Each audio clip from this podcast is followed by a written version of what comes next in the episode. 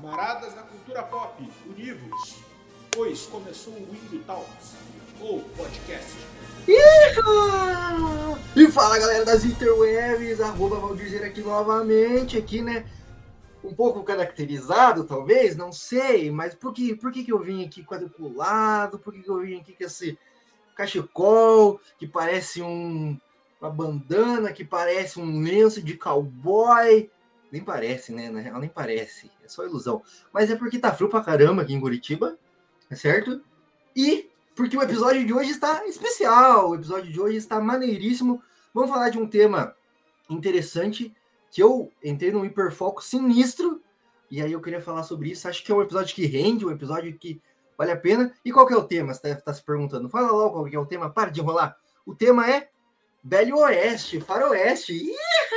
Aí o Silver, bala no alvo, pé de pano. Não sei se é isso que fala, não lembro. Enfim, um tema que, cara, transpassa a cultura pop aí, várias produções, várias obras, tem gibi do Tex, tem filme de faroeste clássico, pós-moderno, tem filme desconstruído, tem série, tem filme da Pixar, né? Toy Story, aí tem um cowboy, Woody, né? Ele é um cowboy. Tem a Jessie, enfim esse conteúdo de faroeste ele transpassa a cultura pop por vários meios. Nós que somos brasileiros aqui nunca tivemos contato na materialidade com um oeste, um velho oeste, nós conhecemos a história, nós gostamos dos filmes, nós se emocionamos, nós se relacionamos. Por quê? Porque é uma máquina cultural muito forte que passa pra gente. Mas veja, esse Velho Oeste, ele talvez não tenha sido como a gente está acostumado a ver as representações no filme. Sim, ele pode ter sido muito mais sangrento, muito mais violento, muito mais sujo do que Hollywood fez parecer, né, na nossa cabeça aí, né, do cowboy solitário que ruma em direção ao horizonte em seu cavalo com a mocinha tiracolo. Mas como que Hollywood transformou uma invasão genocida de um território que já estava ocupado anteriormente em um mito de origem dos Estados Unidos, no mito fundador do cowboy solitário. Como? E tudo isso para vender cigarro da Marlboro, né? Claro que sim. Mas é isso, tá? Esse episódio pode ser um pouquinho mais teórico, mas a gente vai trazer várias referências, várias reflexões do cinema, especialmente, da cultura pop, para a gente debater. Mas é porque eu acho esse tema muito interessante, eu queria muito fazer um episódio sobre isso, e eu já falei pra caramba nessa introdução, eu estava falando, tá, você com esse lencinho aí, essa camisa quadriculada de festa junina que vai falar sobre Velho Oeste? Não, errou, achou errado. Não sou eu, eu trouxe uma pessoa aqui que tem propriedade no assunto para falar sobre isso. Uma pessoa que, de fato, estudou para falar o que vai falar aqui. Uma pessoa que escreveu uma tese de doutorado em cima disso. Um doutor, trouxemos um doutor, de fato, para falar aqui com vocês. Rafael, bem-vindo, Rafael, Indo Talk. Valeu, Valdir, Valdizeira. Obrigadão aí pelo convite e tamo junto. Vamos conversar um pouquinho sobre esse tema aí. Obrigado por ter convidado, porque alguém se interessou em ler minha tese, isso é ótimo. Então, vamos tentar falar um pouquinho aqui com a galera. Massa, massa. Eu troquei uma ideia já com o Rafa antes dele entrar aqui, né? Da gente começar a gravar esse episódio per se. Já conversamos um pouco aí também via e-mail, via outras formas aí. E encontrei, como o Rafa comentou aí, a tese dele de doutorado, cara, aí na internet, porque assim, eu sou maluco também. Porque assim, veja, a galera acha que eu ligo a câmera aqui e saio falando besteira. Ah, é fácil fazer esse bagulho aqui, é só ligar a câmera, o microfone e falar besteira.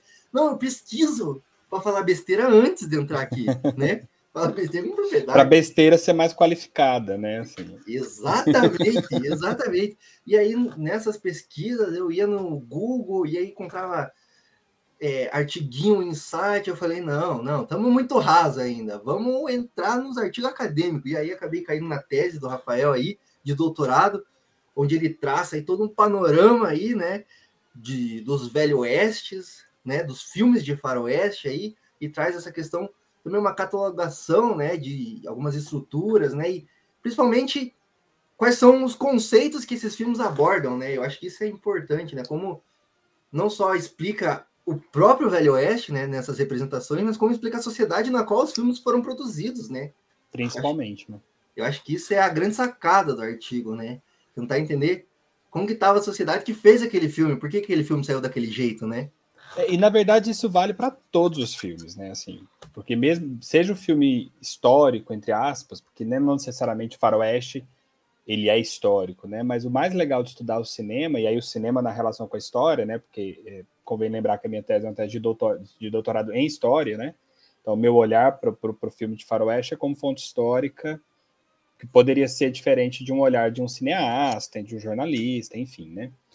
E, e, o mais legal nessa relação, quando a gente vai estudar a relação do cinema com a história, é pensar isso, que quem faz o, o produtor do, do, do cinema, né, o diretor, enfim, ele está falando de coisas do seu tempo, né? E a gente vê isso na cultura nerd, por exemplo, o tempo todo, né? A mudança nas representações é, dos heróis, as leituras que você faz, né? Nas constantes atualizações aí de cada um deles, por exemplo, enfim, tanta coisa que, que, que é legal de pensar, né? O cinema como uma, uma, uma, um, uma linguagem que está falando, na verdade, das questões do seu tempo de produção. Então, isso é, é muito bacana. Meu interesse foi justamente perceber essas mudanças no, no filme de faroeste. É muito louco, né? A própria Marvel aí, que é essa máquina dos nossos tempos, né? Também sofre essas mudanças, né? Porque a sociedade está em disputa, né? Sim. E, e, aí vai sendo sofrendo alterações conforme essas disputas vão evoluindo também, né? Mas, então já que você abriu a deixa aí, Rafael, pedi para você se apresentar aí para nossa audiência, né? Já comentei um pouquinho aí, você já comentou que você fez até de doutorado em História, então você é doutor em História, né? Você é professor aí também, né? Tá dando Sim. aula guerreiro, né? Sofredor. Mas então, abrir espaço para você se apresentar, falar um pouco mais da sua tese aí para nossa audiência. Beleza, Valdir, eu sou, sou professor, né? Sou, fiz esse, essa tese de doutorado na UFG, na Universidade Federal de Goiás. Estou falando aqui de Aparecida de Goiânia, mas enfim, do ladinho de Goiânia. É, atualmente eu sou professor no Instituto Federal de Goiás, então eu dou aula para adolescentes, mas nós também formamos professores de história, né? Inclusive, tenho várias vários orientantes que fizeram pesquisas legais sobre cultura nerd e história, por exemplo, Star Wars, enfim, a gente pode depois derivar e tem uma série de sugestões para te dar. Olha aí, o episódio está gerando spin-offs. tipo isso. Mas a, a, a, foi um trabalho que a gente defendeu, eu já defendi, mas, uh, fez oito anos, foi um trabalho de 2015 já, e já amadureci muita coisa do que está posto lá, mas é um trabalho que, que foi muito legal para mim, é, quem tiver curiosidade de ver, assim, uma coisa interessante é perceber que, na verdade, não era um interesse de vida. Na verdade, eu nunca gostei de filmes de faroeste. Essa é a primeira do frase do trabalho, efetivamente, da introdução.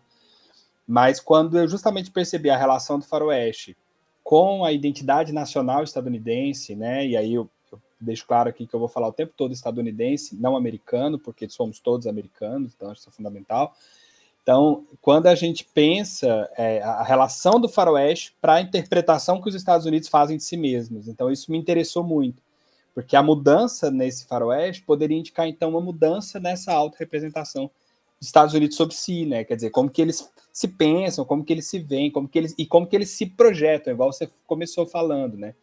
É, a, a minha primeira referência de faroeste talvez seja o Pica-Pau, né? Quando a gente via os carroções com aquelas aquelas toalhas com coberturas brancas, né? E os indígenas, enfim. Uma série de estereótipos ali que a gente consome dos desenhos da Hanna-Barbera, né? Pelo menos eu, que sou da década de 80. Não, então, assim... bastante também. então, é, é, como você disse, isso, isso, tá, tá, isso nos atravessa, né? Por mais que a gente não seja estadunidense, a gente co consome muita cultura pop dos Estados Unidos, então a gente vê isso então surgiu daí o interesse. Foi só então que eu fui conhecer né, o faroeste clássico, que eu fui perceber é, e poder desenvolver esse trabalho. Por isso, inclusive, que é um trabalho que ficou tão grande. Eu me lembro que teve um dos meus leitores, ele virou para mim e falou assim: essa primeira parte do seu trabalho aqui ela é desnecessária, porque, quer dizer, quase 200 páginas de trabalho.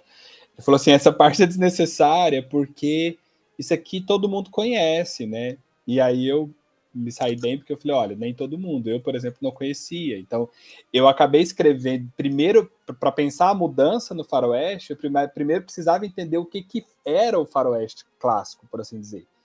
E isso, para mim, era muito novo. Para quem já assistiu, para quem cresceu assistindo, para quem já leu muito, era, era, não era tão novo, mas para mim foi importante pontuar essas questões ali no início, para depois dizer, ó, então, mudou isso, mudou isso, mudou isso, e essa mudança, para mim, quer dizer isso, né? Então, mais ou menos esse é o sentido do trabalho e de onde veio o meu interesse. Não, mas eu concordo contigo ali, acho legal essa. Eu também não conhecia, né? A gente conversou também um pouco antes de começar a gravar, né? A minha referência já solidificada, né? Aquela referência que nem necessariamente eu tinha assistido os filmes, mas quando falava de faroeste, lembrava, era o próprio Clint Eastwood, né? Já na fase hollywoodiana dele, né? Não tanto o espaguete, né, ali dele, mas a fase hollywoodiana dele, que é esse cowboy sisudo, de poucas palavras e tal. Que aí depois que eu li o, o, seu trabalho e todos os artigos que eu li para compor essa pauta, que eu fui ver os filmes, né? Acho que não sei se eu fiz o caminho certo também, não sei se eu devia ter ido para os filmes depois ler, né? Mas enfim. Mas aí eu fui assistir os filmes e, cara, é uma quebra muito doida, né? Porque, tipo, o cowboy antigão, ele fala dor e boa pinta e boa praça, e, e eu cresci com esse cowboy mais sisudo, né? Então acho que é de fato interessante fazer essa, essa introdução, né, ao, ao que, que de fato é a gênese do, do faroeste, né? Pra gente entender. E essa questão que você comentou também do, da projeção dos Estados Unidos, né? A gente vai falar disso ao longo né, do, do episódio e tal, mas como a gente absorve essas relações e acaba brasileirando elas também de alguma forma, né? Assim, com, com a questão. Exatamente, acho que isso, isso é um. Desculpa te Pode contar, ir, mas a nossa proposta é. O que é legal de pensar assim, é porque o meu interesse foi muito pensar o, o faroeste nos Estados Unidos e na relação com a identidade nacional mas a gente vai falar mais para frente. Eu me lembro sempre que quando eu falava para as pessoas assim, sobretudo para os mais velhos, né, para o meu pai, para a geração do meu, do meu pai, por exemplo, falava assim: "Ah, está estudando faroeste". O pessoal vinha: "Ah, Franco Nero, Django, o Django clássico, né? Não Django do e eu não, não é o western o spaghetti, porque o Brasil esse faroeste que a maioria das pessoas ainda tem como referência é o faroeste italiano, é o western spaghetti, né? que já é uma desconstrução do faroeste, já é uma apropriação do faroeste, porque aí também esse é o ponto, né? Eu não analisei tanto essas, esses, vamos usar a sua brincadeira, esses spin-offs, né? Essas derivações, assim. Eu fiquei mais pensando realmente aquilo que os Estados Unidos produziram sobre essa história. Mas é, você pode falar em vários tipos de faroeste. A gente fala em western, tem o, western, tem, tem filmes de faroeste que são feitos lá no Oriente, né? O pessoal usa a expressão, não sei se vai ser miojo mesmo, alguma coisa assim. Eu, sou, eu lembro que tem um filme assim que eu não cheguei a assistir, mas que porque, porque na verdade o faroeste deixa de ser essa relação com a história para ser uma estética, né? Então o Brasil também tem o chamado faroeste feijoada, o western feijoada, né? É, ele vira poder... especificamente um gênero cinematográfico, né, propriamente dito, né? Exatamente. Então, existe essa discussão, existe essa relação, e eu acho que ela realmente faz algum sentido com o contexto original do que é originalmente um faroeste. Mas o meu interesse foi muito mais pensar a relação dele para os Estados Unidos, assim, como os Estados Unidos se vê. Então, por isso, inclusive, que eu, eu penso muito a questão da paisagem, né? Os, os, a, a, no conceito né, de wilderness, da natureza selvagem, né? Então, é, e isso é muito Estados Unidos, né? Isso aparece não só nos faroestes, vai aparecer depois nos road movies também, que a gente tanto assiste também, né? Então, cruzar aquelas estradas, a Rota 66, as pradarias, o Grand Canyon, o Monument Valley, né? Então, quer dizer, isso povoa o nosso imaginário, né? Isso constrói uma imagem de uma nação grandiosa, então, isso tem ligação para mim com, com o faroeste do, com, com o faroeste como início disso tudo, né? Total, né? Tem até uma, uma parte aí do, do, do da tese que você, que você traça esse paralelo, né, entre os, os motoqueiros, né, dos road movies, assim, com os, os cowboys, né? Na verdade, os, os colonos que estavam indo desbravar de fato esse país, né? Assim, aí é o mesma coisa do road movie, né? Que também tá mas em outro período, com outras questões, né? Na cabeça. Enfim, Sim. tem muito pano para manga, né? Esse, esse debate aqui. Só vou pedir licença rapidinho para eu dar os meus recados paroquiais aqui que eu preciso, né, cara? Afinal, esse projeto aqui é de conteúdo para internet. A gente precisa fazer o lançamento em câncer virtual aqui, né? Passar o nosso chapéu virtual, né? Que é pedir para a galera fortalecer o nosso conteúdo aqui. Como você pode fazer isso? Tem várias formas, tem formas gratuitas, bem bacanas para você ajudar a gente. Primeiro, entra lá no nosso site. Já tem um artigo baseado um pouco nesse papo aqui que a gente vai ter, que eu escrevi enquanto eu lia a tese do Rafael aqui. Então, meio que bate bola um pouco com o que a gente vai falar aqui. Mas tem outros artigos também, resenhas, listas, quizzes. Cara, uma porrada de conteúdo para você consumir, escrito, mas também interativo lá no site, beleza? indotalks.com.br, certo? Que mais? Onde mais a gente tá nessa interwebs de meu Deus produzindo conteúdo? Cara, em vários lugares. A gente tá nas redes sociais também. Instagram, TikTok, Twitter, sei lá, bicho, onde tiver rede social aí, a gente está lá, arroba Indutalks em todas elas. Você pode dar like, compartilhar com seus amigos, ver os reels que a gente faz. Enfim, muito conteúdo mesmo que a gente faz. que mais? Esse episódio aqui que está vendo ao vivo no YouTube, né, nossas caras aqui, se mexendo, se movimentando, também está disponível em áudio, né, como um podcast propriamente dito, no Spotify e em todos os agregadores de podcast dessa interwebs de meu Deus. Onde você escuta podcast, com certeza a gente está lá, então já segue, já assina nosso feed, já dá cinco estrelas, já dá like. Não sei como que avalia podcast, tem tanto lugar que onde você quiser escutar, a gente vai estar tá lá. Tá certo? É isso. Também no YouTube, né? Obviamente, você está assistindo isso aqui no YouTube. Pô, não se inscreveu no canal ainda? Que vacilo, cara. Aperta aí inscrever-se, se inscrever-se, que é de grátis. É de graça, não paga nada para se inscrever. Já dá like nesse vídeo, comenta qualquer coisa que você quiser comentar aqui, tá? E compartilha com os amigos aí que gostam de faroeste, que não gostam, que acham chato, que acham legal, mas que querem debater o cinema aqui, ver reflexões que a gente vai trazer aqui. Compartilha para quem você acha que vai curtir. Essas são as formas de graça na faixa. Agora tem formas também que são mais financeiras, mais monetárias, né? Que você pode ajudar a gente aí. Como? Tem o Pix, né? Contato arroba indotalks.com.br. Qualquer valor que você quiser doar para nós lá, estamos aceitando, tá certo? Estamos também no Apoia-se, apoia.se barra Indotalks. Você pode doar também, colaborar com qualquer quantia que você sentir no seu coração e que não pesar no seu bolso. Vai lá, você pode pôr cartão de crédito, boleto, sei lá. Ajuda nós aí a produzir esse conteúdo. E estamos no PicPay também, arroba Indotalks. Tá? Se quiser fazer um. achar nós lá no PicPay, fazer uma transferência para nós, nós vamos curtir. E agora tem uma forma que ajuda a gente monetariamente, mas você não paga nada. Olha que maluco, que confusão, que maneiro.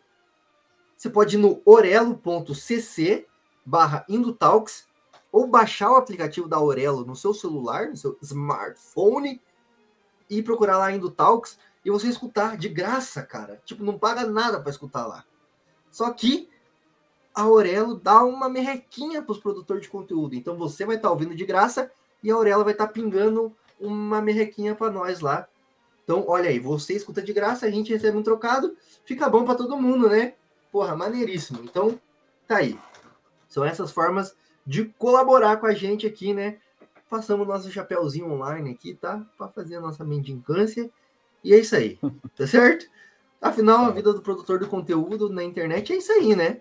Pedir dinheiro pra galera. Não tá fácil tá para ninguém, né? Mas é isso aí, então chega de enrolação, chega de papo e vamos para pauta nossa aqui, que a gente tem aqui bastante coisa que a gente vai debater, bastante assunto que a gente quer desbravar bastante wilderness para nós entrar aqui, né? Bastante natureza selvagem aqui para nós embarcar.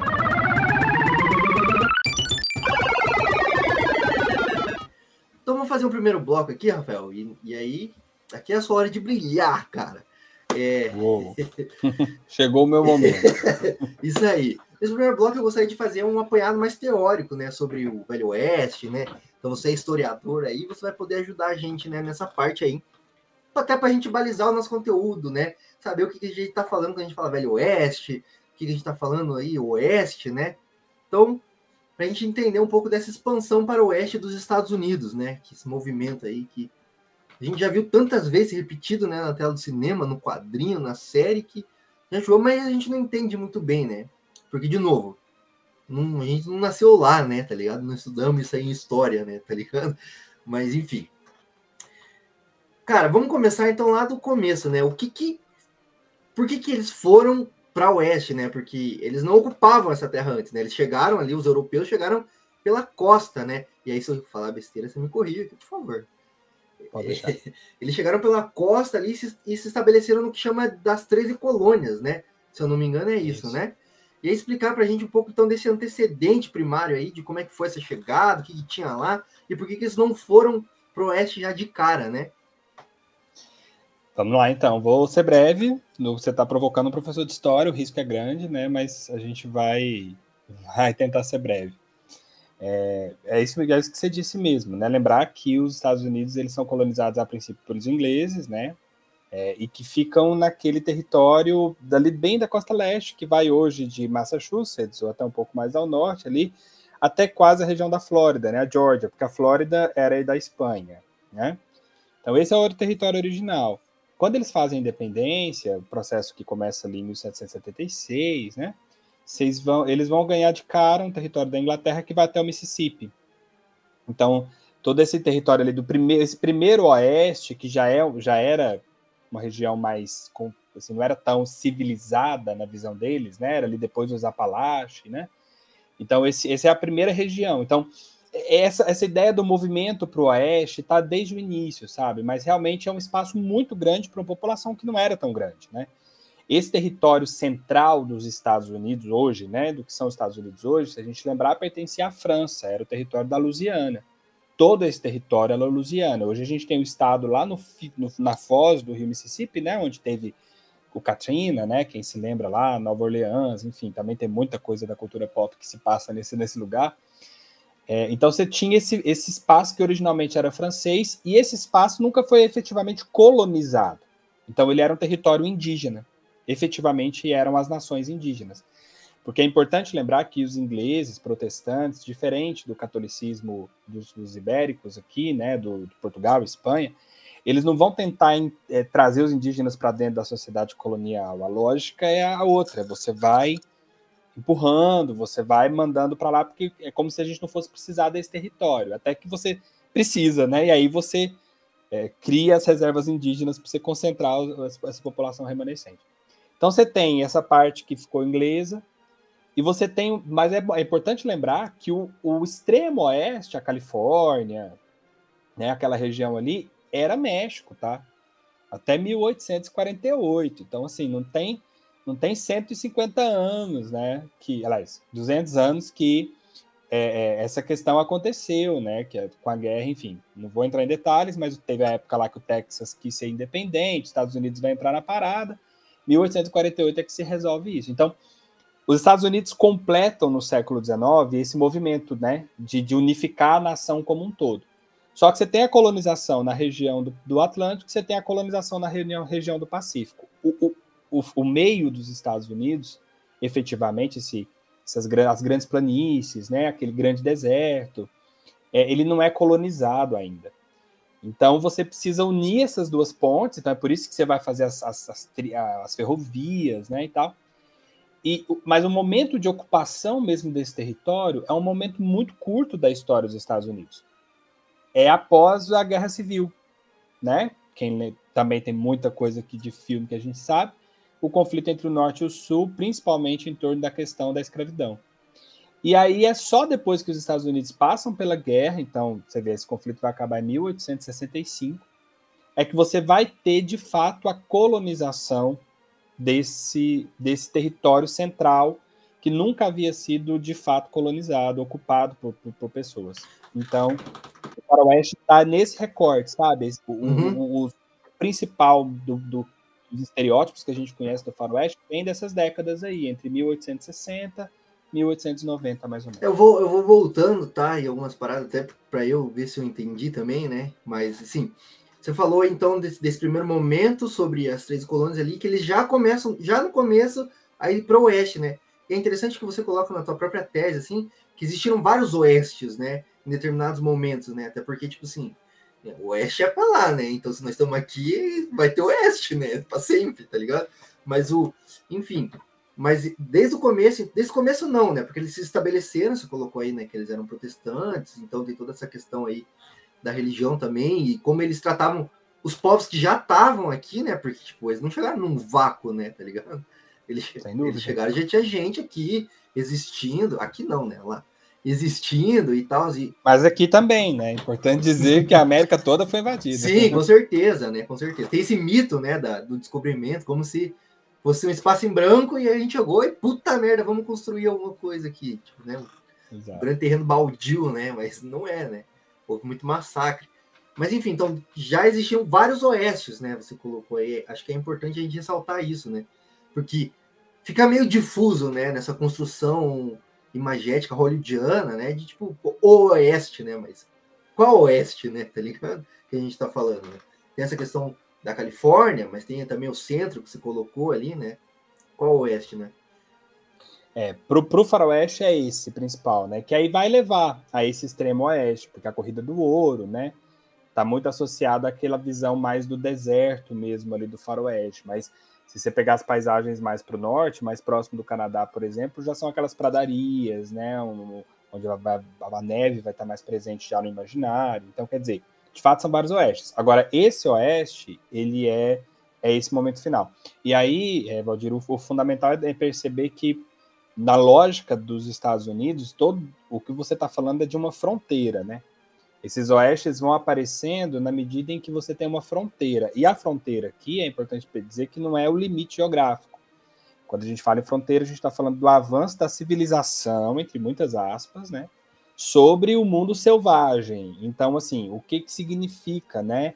Essa fronteira em termos de dois tempos históricos diferentes que estão juntos e que você vai ter então os conflitos, as violências, as dificuldades para que a civilização se desenvolva. Né? Eu sempre falo entre aspas, porque obviamente civilização é um conceito problemático. Né? Com certeza, bem eurocêntrico também, né? como se os outros povos Sim. que existissem ali eles fossem bárbaros, né? não fossem civilizados. Exato. Mas e dessa, nessa pegada da fronteira tem aquela imagem clássica, né, daquela pintura que eu não, não lembro o nome, não lembro o, autor também, mas que é da justamente da sociedade, né, da Colomba, Columba, guiando essas. Colômbia. Colômbia, né? né? A Columbia Pictures aí, né?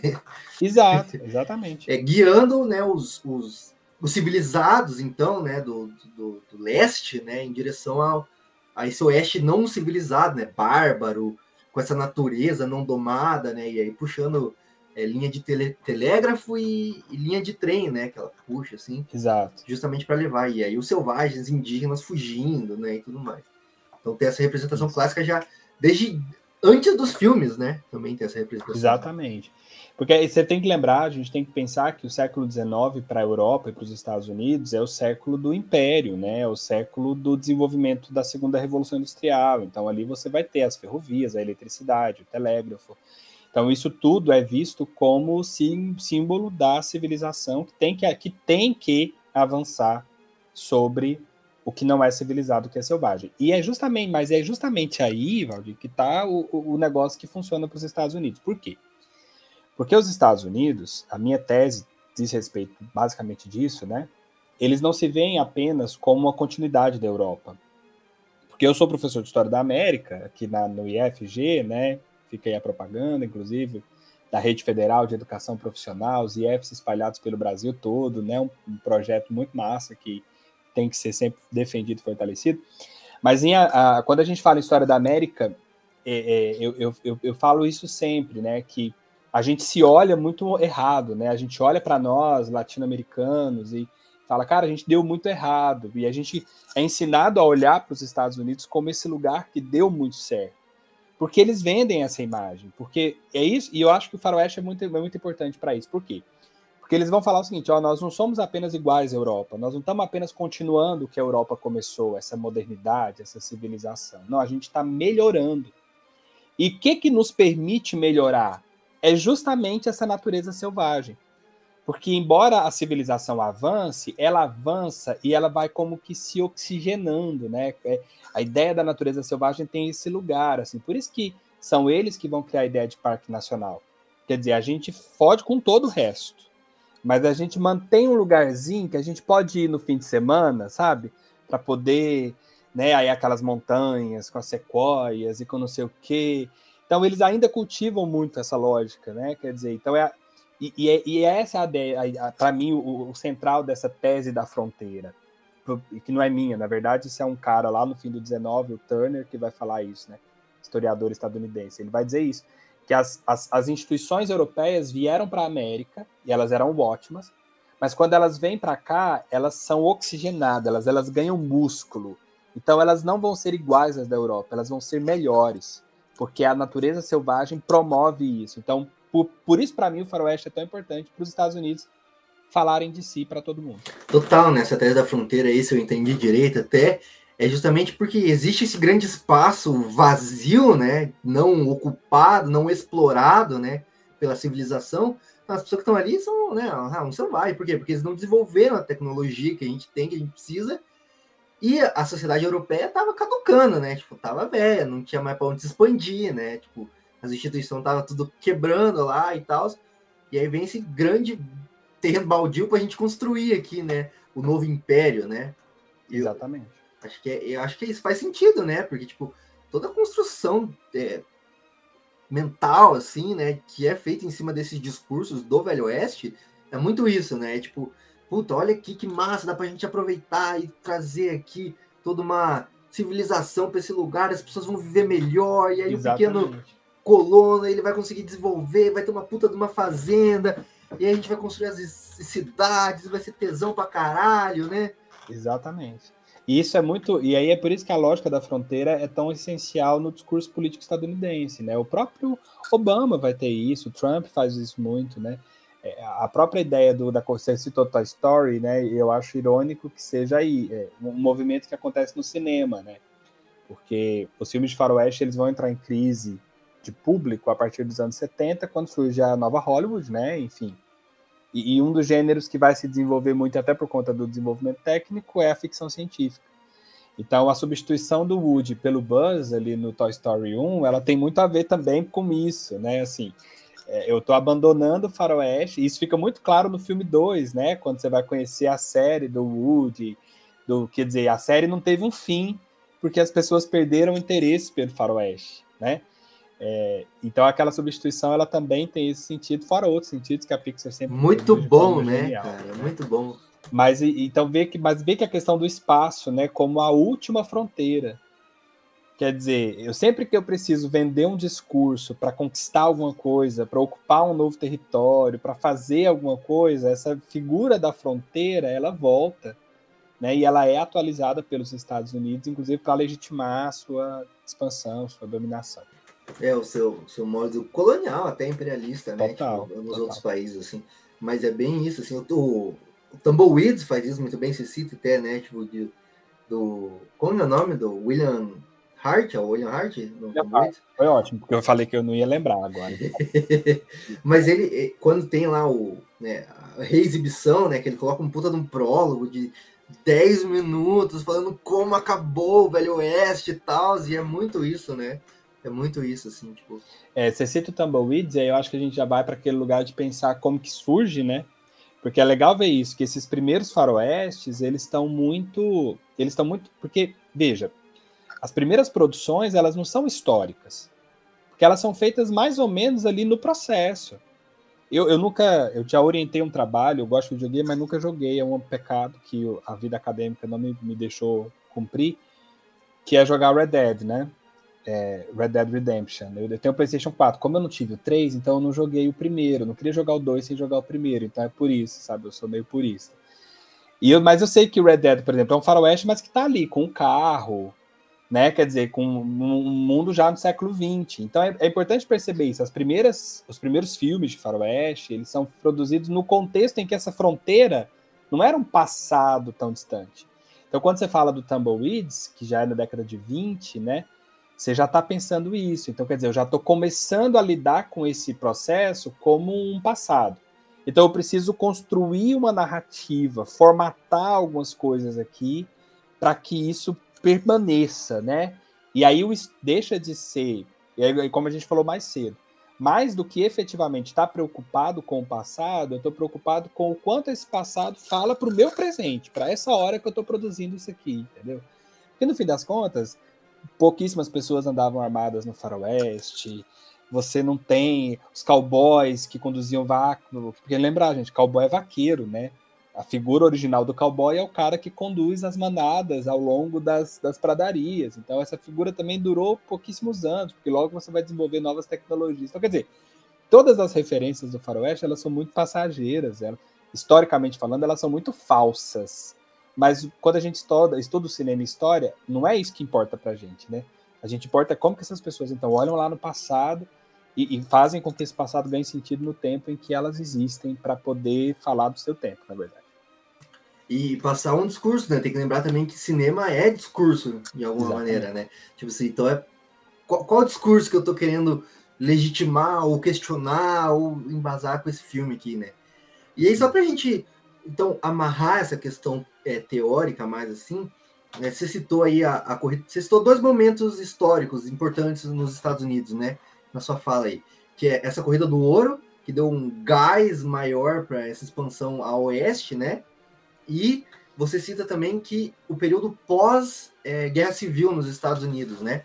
E é interessante que é, vários autores trazem também essa questão do oeste como essa essa expansão para o oeste como a unificação de um país que estava dividido, mesmo depois do final da, da Guerra Civil, né?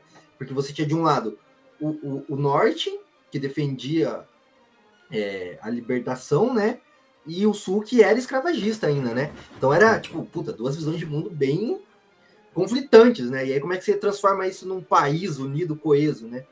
E aí é interessante que esse oeste, né, traz essa, essa possibilidade de unificação, né? Num grande discurso fundador, né? Porque não dava mais para remeter às 13 colônias, porque já era um passado e que já estava fragmentado, né? Parte dessas colônias queria um modelo de produção e reprodução da sociedade, e outra parte queria outro. Como é que você concilia isso? Depois de uma guerra ainda, né? Sangrenta, que matou gente dos dois lados, né? Então esse Oeste traz essa possibilidade de um novo mito fundador, né? Exatamente. E aí, só para só amarrar então tudo aqui que eu tentar fazer sentido a minha fala aqui, é tudo isso é amparar também na doutrina do destino manifesto, né? Que você colocou muito bem aí, né? Que é tipo, puta, na, na minha cabeça também faz sentido que os Estados Unidos eles não se enxergam apenas como é, continuadores da Europa, mas também do povo hebreu em alguma medida, né? Que é o povo escolhido por Deus, né? Para trazer essa missão de Deus para a Terra, assim. E aí, por isso que eles são protestantes também, né? Em alguma medida, porque eles se enxergam como essa continuação da Europa, mas também do povo de Deus, assim. Então, não sei se fez sentido a minha fala, tá? Pode ter sido bem confusa.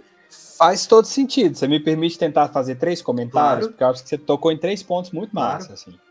É, a primeira coisa é quando você fala realmente dos, dos Estados Unidos, da, da, da, dessa tese da fronteira, tentar funcionar como esse elemento de unidade, né? Como você destaca, é isso. Agora, é importante dizer isso. Desde o início não há uma ideia de nação muito clara para os Estados Unidos é como você falou, são 13 colônias, um território imenso e muito pequeno, quando, por exemplo, você compara com o que foi a colônia portuguesa e espanhola, mas que com muita diferença, eram, eram, eles não tinham um senso de unidade. Quando eles fazem a independência, eles se unem contra a Inglaterra, mas eles não têm clareza de que eles vão ficar unidos após a independência. Essa unidade é muito frágil e ela vai ser resolvida com a guerra civil, né? É, isso é importante lembrar que, na verdade, o Norte também não era abolicionista, ele só não queria que a escravidão ampliasse, né? Porque também é todo um mito aí de que Lincoln. É, Lincoln não era abolicionista. O bom branco, né? né? É, porque ele, ele passa para isso. Ele, ele, teve, muito entre aspas, ele teve a sorte de morrer.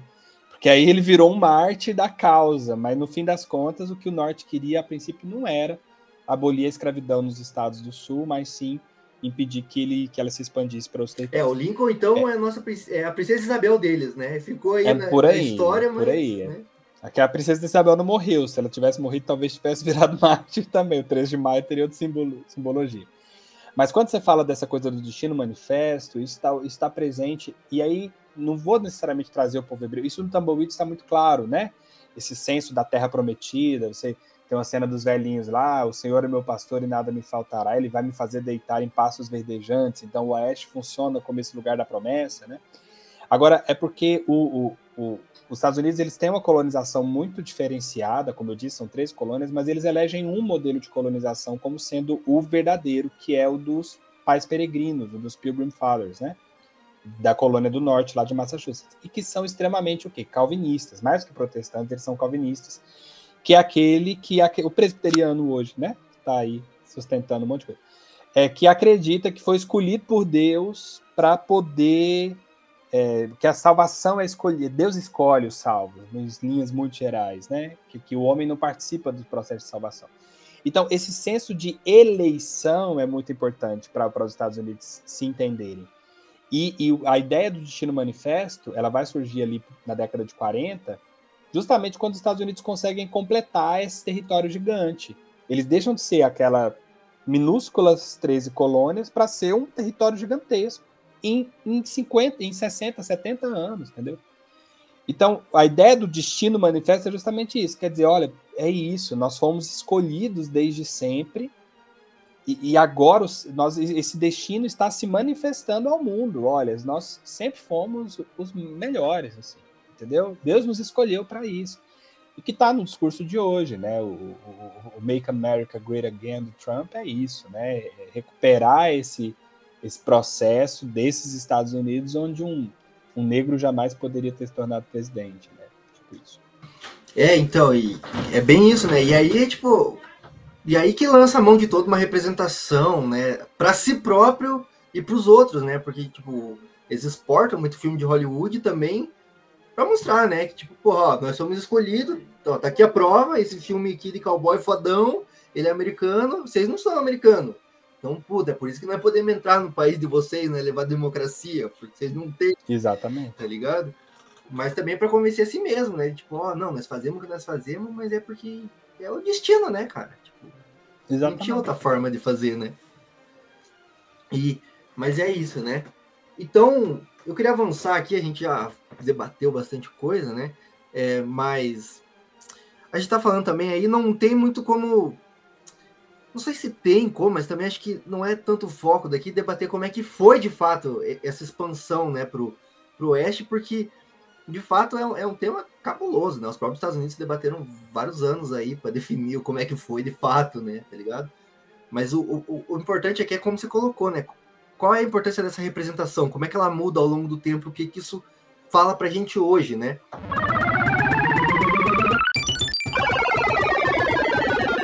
Então eu queria, nesse segundo momento, falar sobre justamente essas representações do Velho Oeste na cultura pop, né? No cinema e tudo mais aí especificamente. Mas como que começa essa representação? Você já deu um teaser aí pra gente antes, né? Falando que, putz, essas representações já começam quase que imediatamente após, né? E a expansão pro Oeste, né? Se eu não me engano, tem um clipezinho do Edison, do Thomas Edison, que é tido como o primeiro Velho Oeste, né, de todos, que, puta, tava acontecendo quase que simultaneamente, né, com a expansão pro Oeste, assim, que é um take lá, mas aí teve na literatura bastante coisa antes de ir pro cinema também, né, como é que começa essa representação, assim, do Velho Oeste, de fato?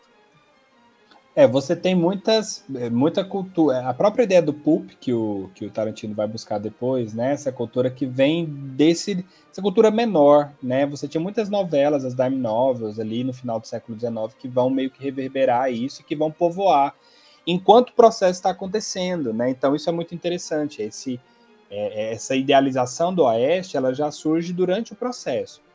Mas é, o cinema vai se tornar um meio muito privilegiado, porque o cinema surge no, bem no iníciozinho do 20, final do 19, início do 20, né? Então, um dos primeiros filmes ali, o, o grande marco é o, o, Grande Assalto do Trem, né? Se não me falha a minha memória da minha tese de 1903. Então, é, é que, que, que, já ali você já tem uma série de elementos, mas como eu falo, quem é, é, um, é, um, é um curtazinho que tem fácil no YouTube, depois aí, quem não assistiu, assiste, né? The Great Train Robbery. É, mas a ideia é, é, é, que, que quando você assiste ali, você não está vendo um filme do passado, é como se fosse uma coisa que estivesse acontecendo no presente mesmo. Mas ele já estabelece algumas, alguns clichês muito, muito clássicos, né? É, então isso vai é uma, é, há, uma, há, uma, há, um diálogo muito grande entre o que vai sendo produzido no cinema, o que vai sendo produzido é, na literatura, enfim, em outras linguagens. Porque vamos lembrar também que o cinema era uma arte pobre, é, né? A, os, os, Nickelodeons mesmo, por exemplo, eram aqueles cinemas mais chinfrim lá que a pessoa pagava um níquelzinho. Então, o cinema era, era uma coisa de massa, de ralé, né? Então, essa cultura, essa, essa linguagem, esse, esse é, imaginário do faroeste no cinema vai surgir também muito ligado a essa coisa da massa. Por isso que é o cinema como uma função pedagógica, né? E por isso que, para mim, é, a narrativa é tão importante, porque aí ela vai inculcando nesses estadunidenses essa visão, né? E esses elementos vão sendo consolidados. E é claro, também vamos lembrar, né, que esse primeiro cinema ainda não amadureceu a sua linguagem, você ainda não tem o desenvolvimento da relação plano contra plano, né? Você está em todo um processo também. Enquanto isso está acontecendo, o faroeste vai também se consolidando como gênero cinematográfico. É, mas é, tipo assim, e tem muita experimentação também, né? É, antes de, de, se formar de fato como um gênero, né? Esse, é, o grande roubo do trem aí, né? The Great Train Robbery, já no, não sei se é no final, na abertura, não lembro direito, que tem a cena do cara apontando a arma pro, pra tela e é, cara, é sensacional, assim, né? Porque, tipo, pô, que foda, né? Lá atrás, é. o cara filmando, assim, puto, o cara apontando. Fico imaginando a reação da galera assistindo a primeira vez, assim, né? Tipo... Exatamente, acho que era bem isso, porque se a gente parar para lembrar daqueles aquelas anedotas que se conta, por exemplo, né, quando os irmãos Lumière, por exemplo, projetaram a chegada do trem na, na fábrica, que o pessoal saiu correndo, né, porque achou que o trem ia sair pela tela. Então a gente hoje perdeu um pouco dessa dessa dessa desse, dessa surpresa, né? Porque para nós é, é natural, é, mas era uma linguagem, era uma coisa muito nova, né? Então participa muito desse processo de consolidação das experimentações mesmo aí do cinema. Total, né? Um deslumbramento, né? Até com o cinema, com as possibilidades, né? Tipo, hoje em dia é consolidado, né? Fato. Mas enfim. E aí você já explicou pra gente como é que chega no cinema também, quase que imediatamente também, né? Bebe um pouco da literatura, mescla essas coisas, né? Mas assim, uma pergunta mais específica, assim, como que eles eram vistos, né, nesse, nesse período, assim? Eles eram, tipo, é, porque a gente passou também pelo Western B já, né? Que tipo, é o Western, tipo, qualquer coisa, assim, que não, nem se levava muito a sério também. Mas como é que era no começo, assim, né? Esses filmes eles eram mais baixo orçamento mesmo, eles eram mais é, contidos, e aí que momento que eles passam a se levar mais a sério e o público levar eles a sério também, né?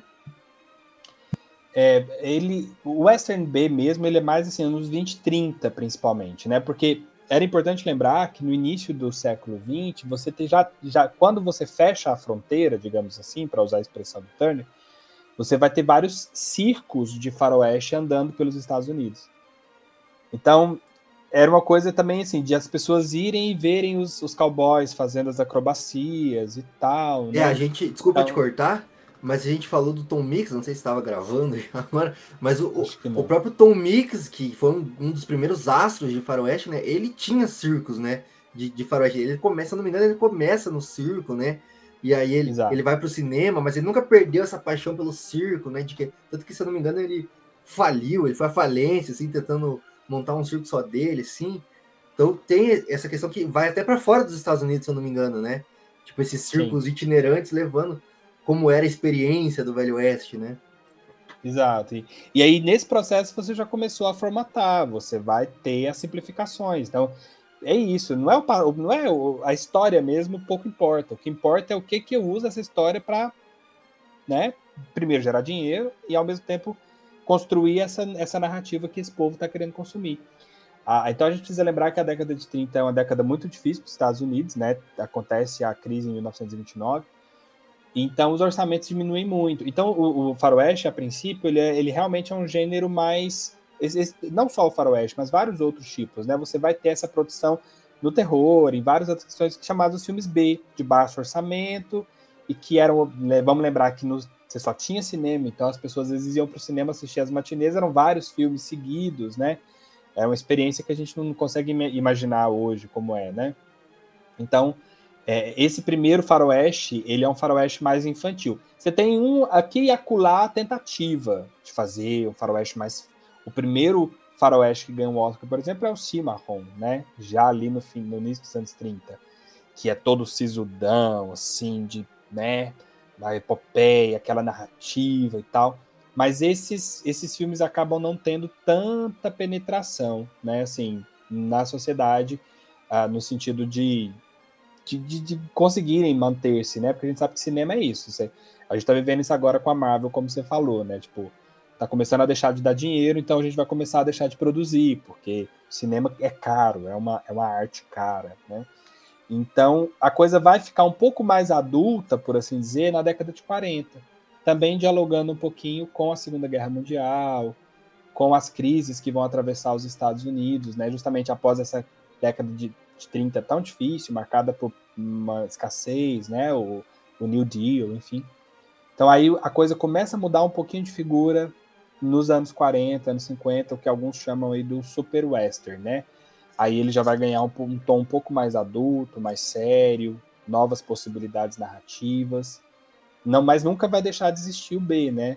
Até porque quando vier a TV na década de 50, Aí você vai ter um monte de série, um monte de coisa para entreter os meninos à tarde é. nas casas. Começa a baratear também a produção, né, para TV, assim, né? Não precisa Exatamente. também cinema.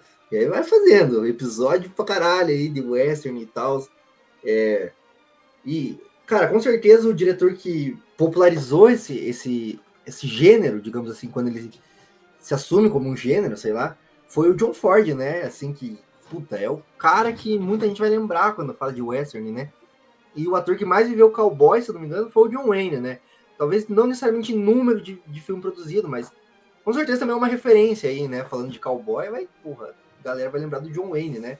Mas como que eram esses filmes aí do John Wayne? Não lembro direito em que momento histórico eles se inserem, assim, eles são produzidos e tal, mas como que eram esses filmes e como que foi a passagem desse...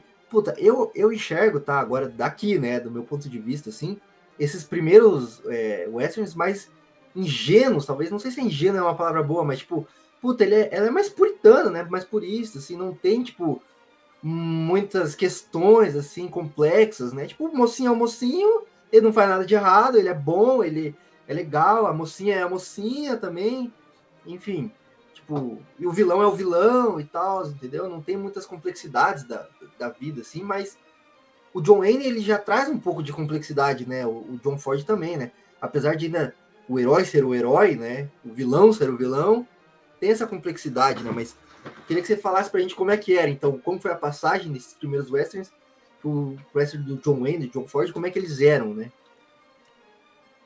É, o, o, o Ford talvez não seja assim o que popularizou, mas é aquele que elevou que mostrou que o faroeste podia ser mais do que só o que era, assim, acho que é um dos que faz isso e que é o que fica mais famoso, né?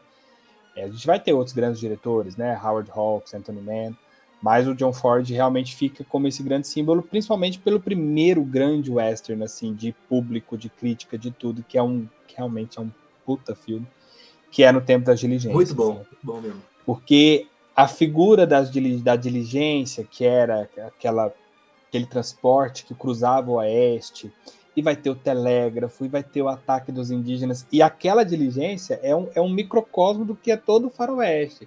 Você tem a mulher de vida fácil, mas de bom coração, você tem o, o cara que é corrupto, e você tem o, o Homem do Oeste, que é a, a, cena do, do John Wayne ali, né, quando ele, ele dá o grito, e aí a câmera pega ele, assim, de baixo para cima, né, então é, é um filme brilhante na, naquilo que, é, que, que, que fecha da ideia do que é o faroeste. Então, o Ford ele faz isso.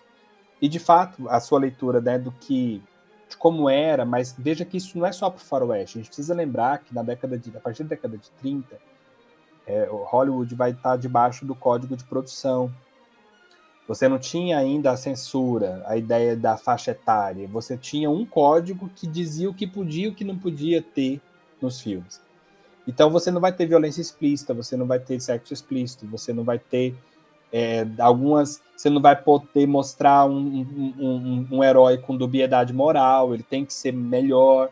Então, esse código, chamado Código Reis, né, Reis, que, então, você está muito preocupado com o papel do cinema nessa, nessa formatação mesmo de uma identidade nacional. Então, o faroeste ele vai refletir muito isso, né? Ainda que você tenha aqui acolá algumas tentativas, elas nunca são muito explícitas, né? Elas sempre fazem algumas convenções. Então, é, esse é o momento que vai caracterizar a década de 40, 50, né? Até que você, na década de 50, por exemplo, você tem assim, o, o, porque aí é importante também, já pensando talvez o próximo momento, Valdir, como é que os caras já vão entender que eles estão fazendo já cinema de cinema. Então, eu tô fazendo um filme para não para falar do faroeste, mas para falar do outro filme que falou. É, Hollywood se autorreferenciando, né, então, você... né, o tempo todo. É, e, porque é, o cinema já vai ter 50 anos. A partir do momento que você já tem 50 anos de produção, você já consegue fazer um diálogo com esse passado cinematográfico. Então, assim, um filme que, que é assim, o faroeste mais perfeitinho no sentido da pureza dos esquemas e tudo é o Shane, né? Os brutos também amam, assim. Eu acho massa quando você, você vê assim aquela, to aquela torta de maçã, gente, é a torta de maçã, entendeu? É tipo assim, é a, tor é a mais perfeita que pode existir, tá naquele filme. Aquela cena inicial dele vindo com as montanhas ao fundo. Então assim, é tudo tão perfeitamente desenhado, né? Você vê, é um filme de 1951, 50, se eu não me engano. Então, quer dizer, é, aí o western vai ganhando um outro contorno, né? Ele vai se tornando autoconsciente, ele vai percebendo que ele está lidando com uma mitologia. E, ele, e aí ele vai fazendo algumas experimentações com essa mitologia, mas ainda debaixo desse código de produção. Então esse seria o segundo momento, né? Não, bacana, bacana. E é bem isso que você colocou, né? Tipo, não, não tem violência, é tipo, puta, uns código moral bem definido, né? Tipo, eu lembro que uma das regras do código era que, tipo assim, ah, se alguém fez alguma coisa errada, tem que ser punido. Não pode sair achando que o mal compensa, né? Que o crime compensa. Então, sempre tem a punição. É uma parada que meio que dura até hoje, né? Você vê, tipo, o vilão ele sempre morre não porque o herói matou ele, mas porque, puta, ele foi tão ganancioso que ele fez cagada e acabou colocando a própria vida em risco. Né? Exatamente. Né? É, clássico, né? Até Star Wars tem isso, assim, né? Então, puta, é o vilão que se mata, tá ligado? Porque o mal não compensa, tá ligado? Mas Exatamente. O... Mas tem essa questão, né? E, tipo, e, e, eu sinto que, tipo, por mais que seja, puta, na natureza, selvagem e tudo mais, ele acaba sendo um pouco mais limpinho, né? Tá ligado? Assim, esse, esse western, assim. E aí, quando vem esse segundo momento, ele já. Puta, por mais que ele siga o código, né? Ele já começa a refletir sobre o próprio código, né? Assim, o que, que é ser masculino, o que, que é. Puta, o que, que é essa natureza, o que, que é esse selvagem, né? Que tá lá, como é que é Exatamente. essas vidas, mas Claro, nunca questionando o próprio código americano, né? Tipo, não, nós estamos certos, tá ligado? Houve exageros em algum momento, pode ter havido. Tem vilões dentro da sociedade? Tem, mas a sociedade por si só é boa, né? Exatamente, mas é o que temos, é o que aconteceu e é por isso que somos grandiosos, é mais Exatamente. ou menos por aí, né? Essa crise da sociedade é muito famosa também, pensando no, para mim, talvez o melhor faroeste assim, que eu gosto, que é Matar ou Morrer, né, Rainum, assim, que é foda do, do, do, cara, né, assim, do que ele é abandonado pela sociedade, né? Ele é deixado para enfrentar os bandidos sozinho, assim, porque então isso já mostra uma mas vamos pensar, isso é a década de 50, é onde os Estados Unidos vão estar vivendo o macartismo, vai estar vivendo aquela perseguição né, aos comunistas, o fantasma, o fantasma vermelho, né? comunista né? que está sempre por aí, fantasma vermelho já é Guerra Fria. Então, é legal é ver isso, né? No, cada filme, eu, na, na, tese eu analiso muitos filmes, mas se, cada um dá para dar uma tese, entendeu? Você pode fazer uma análise muito mais minuciosa. Eu preferi fazer uma análise mais superficial e dialógica, né? Pensando no diálogo entre os filmes. Agora, pegar um filme desse e entrar de cabeça é muito legal, porque vai mostrando, vai trazendo essas Total, questões. e como você colocou o próprio diálogo, né? Tipo assim, porque por mais que seja uma continuidade nunca é uma continuidade linear, assim, né? Tipo, puta, você acaba rejeitando alguma coisa do passado, acaba abraçando outra coisa do passado, seja para afirmar o passado, né? Tipo, você vai rejeitar uma coisa ou outra, seja para questionar o passado mesmo, você acaba abraçando alguma coisa do passado, Isso. né? E o próprio Western faz isso muito bem, né? Você colocou o Shane, é sensacional, cara. É milimetricamente pensado as coisas ali, né? Os planos, os diálogos e tudo mais. Exatamente. E, e, mesmo assim desconstrói muita coisa do passado, né? Tá ligado? Tipo, os próprios Sim. vilões, assim, como parte da sociedade, né? Como esses latifundiários ruins, assim, né? Que querem hum, tomar a terra dos outros ali, né? E o cara que vem de fora para defender a sociedade, tá ligado? E aí ele sai fora de volta depois. É. Exatamente. Ele, e aí, porque esse é, o, esse é o grande, a grande tensão do cowboy, né? Ele, ele é seduzido pela civilização, pela sociedade, mas ele não, ele não, ele não pode se deixar. É, né? E aí também vou, vou ficar só nos clássicos para fazer de conta que eu assisti muita coisa, né? O que é porque aí a gente lembra do take do Rastro de Ódio do final, né? Também é outro faroeste fantástico do, com John Wayne, que ele vai, ele traz a menina de volta para casa, enfim, ele e ele pode ser inserido na civilização de novo, mas ele é o último plano é ele do lado de fora da casa emoldurado pela porta, quer dizer, todo mundo dentro e ele volta para o wilderness, ele volta para a natureza selvagem, que o Tarantino emula muito bem, né? É, total. assim. É, e essa questão da. Ah, porque na sua tese você fala que esses faroestes são construídos de dualidades, né? Assim, que por mais que não sejam estanques, né? Elas são dialógicas, assim, é construído, né, dentro dessa dualidade. Assim. Então, tipo, puta, o cowboy de fora da sociedade, a sociedade, as pessoas dentro da sociedade, né? É, então é justamente isso, né? Esse cara que vem de fora e como é que ele se relaciona com a sociedade, né?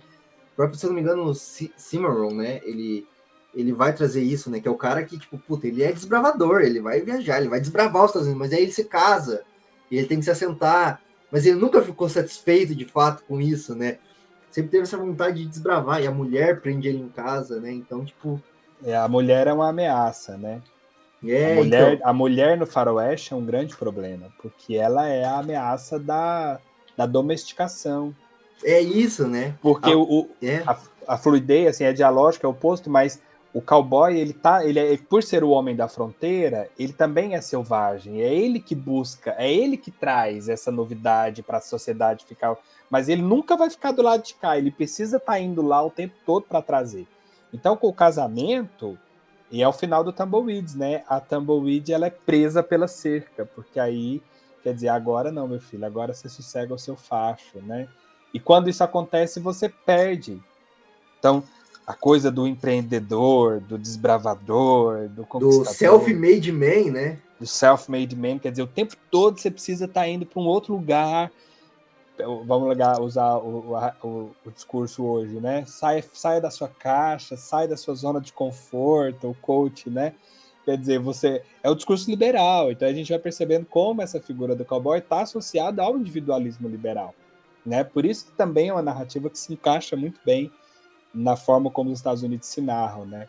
Você esqueceu de falar do teu boné, inclusive, quando se caracterizou, porque o Shane é super MST, né? Super tipo... É isso, né? É o antilatifundiário, né? O antilatifundiário. Porque, porque é isso também, porque uma das mitologias do, do, do desse western, né, é dessas pessoas self-made, né, que se fizeram assim mesmo.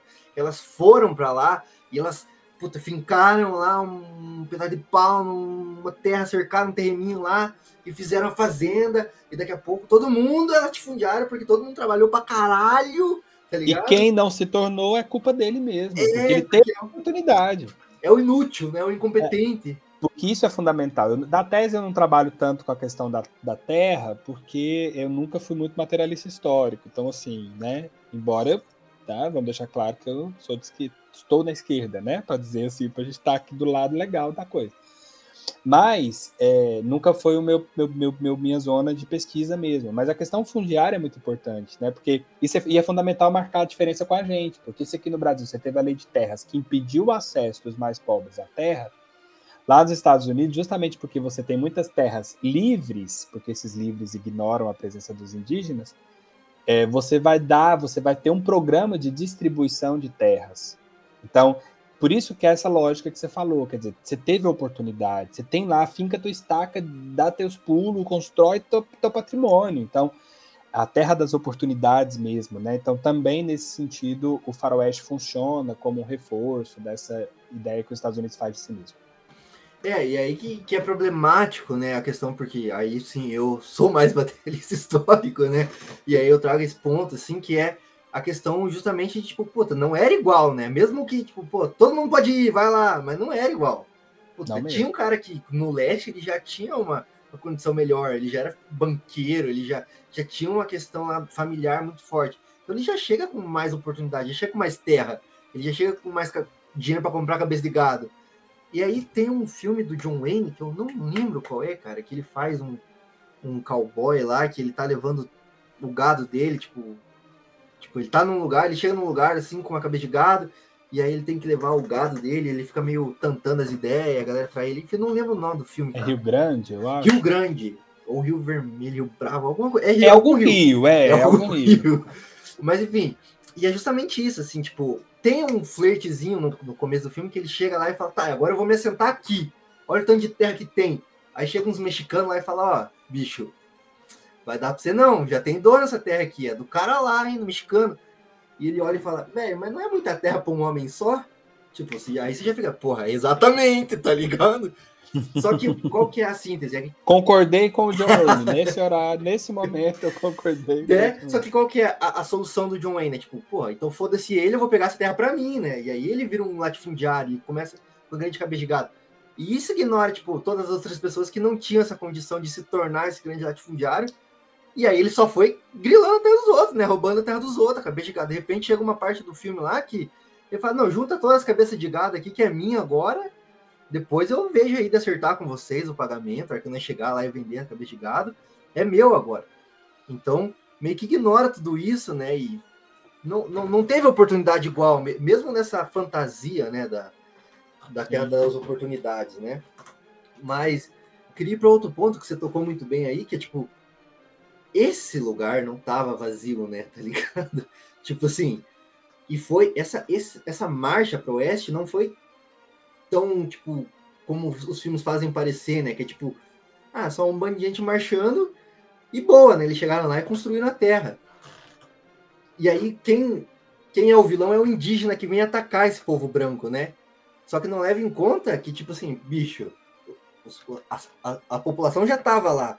Houve um massacre por parte do Estado estadunidense de dizimar essa população e aí, para legitimar essa, essa, esse massacre, colocar as pessoas brancas lá para ocupar esses espaços que eram dos indígenas, né? Então, foi um processo sanguinolento, né, em alguma medida, assim, né? Não foi pacífico, né? Sim, uma tragédia mesmo, porque é importante a gente pensar nisso, igual eu falei, ah, você vai, à medida em que os Estados Unidos expandem para o oeste, eles vão jogando os indígenas para além, mas sempre com aquela promessa, não, agora tá tudo bem, vocês ficam aí, essa terra é de vocês, né? Já na década de 30, por exemplo, você tem a marcha, né, a, a Trilha das Lágrimas, das, onde você retira as últimas sete nações indígenas é, para em direção a, a, a, depois do Mississippi, né, onde vários vão morrer. É, é, bem a época ali do Andrew Jackson, né, assim, que fica como o grande vilão, presidente que marcou esse momento. Então, a política indigenista dos Estados Unidos desde o início é essa: não há um lugar para o indígena na sociedade estadunidense, esse lugar é sempre fora. Mas quando eu vou ocupar todo o território, então já não tem mais lugar fora. Então, é, a narrativa é essa, né? Eu, eu consigo construir uma narrativa em que o, o dono da terra é representado como invasor da própria terra. Né? É, é, isso que a narrativa de modernidade faz. Inclusive faz hoje ainda, né? Quando a gente vê a, a, o agronegócio e a demarcação de terras indígenas hoje no Brasil. Por é exemplo. o próprio garimpo ilegal, né? O garimpo ilegal, exatamente, né? O, o, o ex-presidente que disse que já não iria demarcar mais um centímetro de terra indígena e de fato não fez isso nos quatro anos em que esteve os terríveis quatro anos em que nós sofremos debaixo do governo. Mas nos Estados Unidos, então, é isso. Você vai ter uma tragédia muito forte, né? E você vai ter massacres muito, muito é, simbólicos, né? O, o Meu Coração, o, Aldeni, né? O joelho ferido ali da, do, do rio que tem, chamado Aldeni, por exemplo, onde os indígenas vão estar em um ritual é, religioso, crianças e mulheres, e você chega com aquela cavalaria e dizima todo mundo, né? Então, são valas comuns, assim, muito mais chocantes até, se bem que não há aqui juízo de valor em relação ao que é menos ou mais chocante, mas que antecipa, por exemplo, o que a gente se choca ao ver no Holocausto nazista, né? Então isso acontece ali, você vai ter uma... Porque realmente foi o último momento, né? Então, inclusive, você tem uma grande literatura, porque você pensa, cara, isso aconteceu há 150 anos, entendeu? Nós estamos falando... Às vezes a gente projeta isso há muito tempo, mas isso aconteceu há 150 anos. É muito anos recente, né? É muito recente. Na verdade, a questão da história indígena é muito recente para nós também, né? Porque a gente invisibiliza os indígenas da nossa história. Inclusive, a gente está todo num processo aí de reconstruir uma história em que os indígenas apareçam como sempre estiveram. Né? Então, aqui em Goiás mesmo, né? Tô falando aqui, a gente teve as guerras caiapônicas a mil, em 1890, entendeu? Era, os indígenas estavam conseguindo resistir aqui ainda. E a gente quase não fala. Parece que eles foram eliminados lá no século XVI ficaram no passado. É, 1500 né? eles mataram todos os indígenas. Né? Exatamente. E cê, por isso que você tem um Ministério dos Povos Indígenas hoje para dizer, para eles falarem com todo alto e bom som. Não, a gente nunca deixou de existir. Vocês que não quiseram nos enxergar. Então, a narrativa do Western faz isso. Ela vai apagando o indígena também. Porque aí, quando o indígena é vilanizado, que bom que ele morre porque aí ele, ele vai, quando ele morrer, ele morre porque ele atacou primeiro. Como eu disse, assim, a visão clássica que a gente tem é daquelas caravanas de carroças, e aí vem por cima da colina os indígenas, né? E, e, atacam as mulheres, e estupram as mulheres, e matam as crianças, enfim, toda essa, essa estereotipia. Não quer dizer que não, havia, não houve episódios de violência, né? Não estou dizendo isso, mas, obviamente, que o, a, a, proporção com que isso é representado nos faroestes é inversa. É, e até a ordem, acho que importa um pouco aqui, né? A ordem, tipo, quem invadiu a terra de quem, né? Tá Exatamente. Assim, Exatamente. Mas, é, aí você falou no, no aquele filme do John Wayne lá, que é clássico mesmo, esqueci o nome agora, do. Ah, caralho. No tempo da No diligência. tempo da diligência é a cena clássica, né? É a diligência passando na, na, na natureza selvagem, na pradaria, e os indígenas como um bando de selvagens que são, né?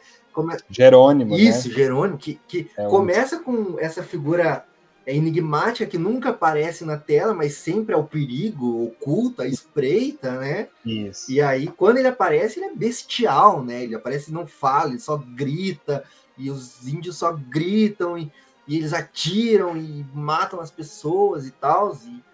E, e é por isso que eles precisam ser exterminados, né? Porque eles, puta, não tem lugar para eles nessa sociedade civilizada, né? Tá ligado? Exatamente. E volta a dizer, é por isso que os Estados Unidos que criam a ideia de reservas indígenas também. Que aí eu, eu, eu encerro, é como se eu me livrasse do problema. É isso. Que aí também o que resta, eu concentro no lugar. E aí eu não consigo pensar o indígena fora desse lugar, que é inclusive o que a gente faz, né? Quando a gente olha a questão indígena hoje. Se o indígena está na cidade, se ele está na faculdade, se ele tá. Ele deixou de ser indígena, né?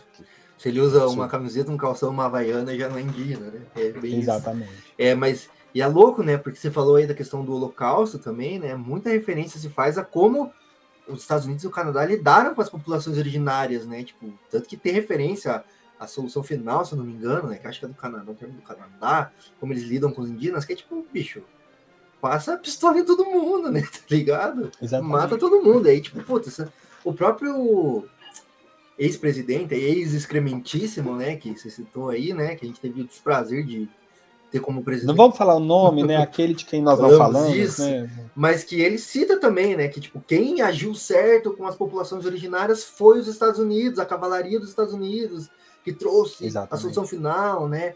E, e para ele, para a patotinha dele, lá, esse é o jeito de lidar, mas já tá no western também, né? Desde tipo, puta, representação de, pô, os caras são bestial, então vamos matar todo mundo, né?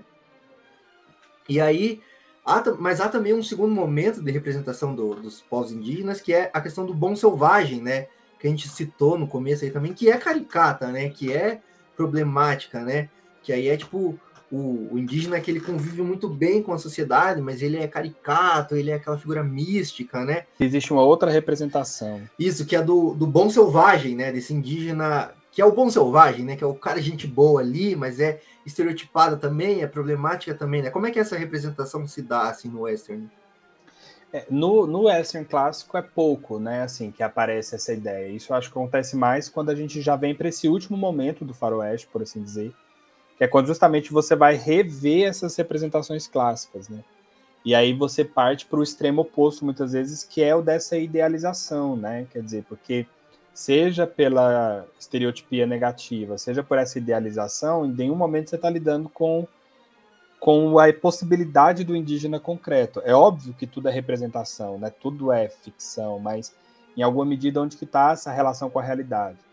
Então, é- isso também tem, é um problema, né, desse faroeste mais recente em alguns momentos, porque aí o indígena vai ser visto por esse lugar, né, do ideal, do, enfim, que, que, que tem a resposta para tudo, que tem a solução para tudo Que e desumaniza também, né? Tipo, parte como uma parada assim, ah, ele é o sábio ali, místico, que tá integrado com a natureza. É tipo, ah, tem a árvore, tem o pássaro, tem o rio e tem o indígena ali, tá É, exatamente. Ele é, exatamente.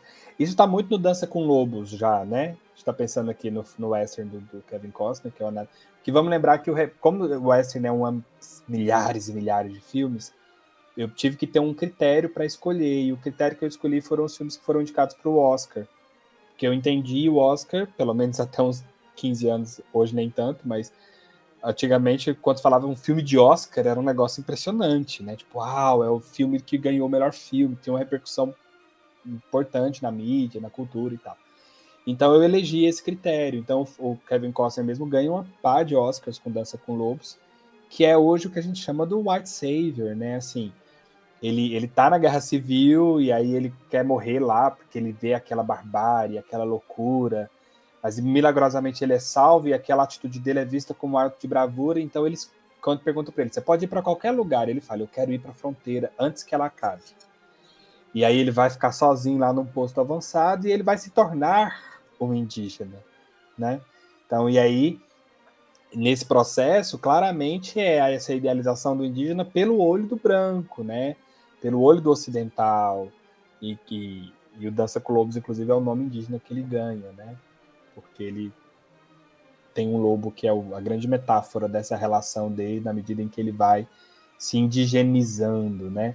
Mas é óbvio que quando Hollywood faz isso, ele não faz, né? Com, com o intuito de fato de é, trazer a coisa, né? Porque a indústria cultural também funciona muito assim, né?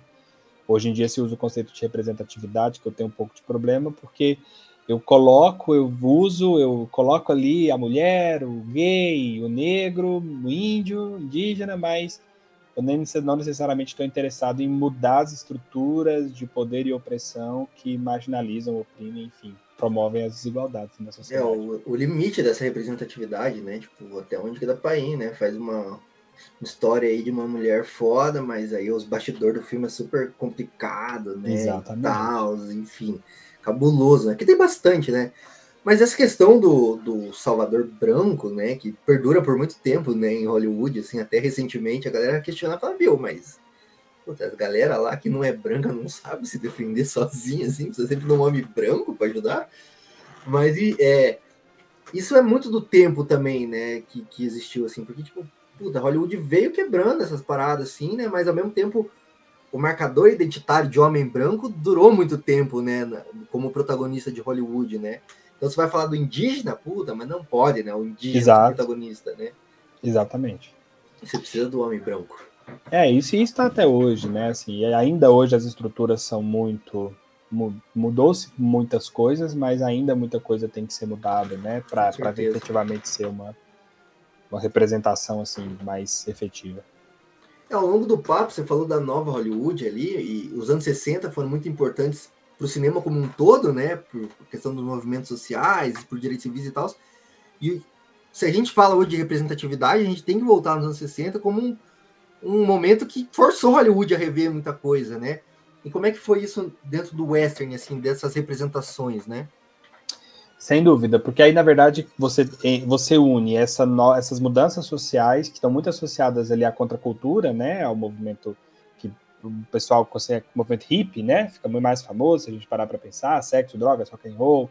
Então, outras questões surgem no horizonte, né, as questões raciais, então, o movimento pelos direitos civis, a própria questão indígena, a questão ambiental. Então, é aí que vai surgir uma preocupação à época chamada de ecológica, né, então, essa mudança social, que não é exclusiva dos Estados Unidos, né? Convém lembrar que 68, por exemplo, é um ano emblemático no mundo todo, né? Tanto na Europa é, ocidental quanto na Europa comunista da época, né? Se a gente pensar em Praga.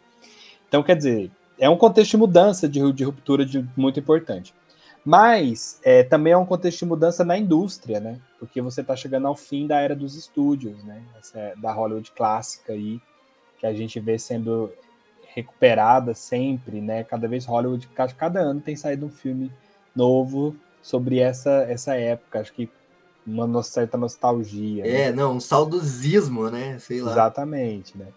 E aí essa mudança na estrutura da produção é que permite então novas experimentações, porque aí vai surgir toda uma geração de diretores que está ligada à teoria do autor, às vagues, principalmente a nouvelle vague francesa, né? Então quer dizer, Agora o diretor ganha um protagonismo muito forte e com o fim também do código de produção e você então você começa a poder mostrar o que você quiser. Você só coloca lá que é 18 anos e beleza, você, você põe o que você quiser na tela.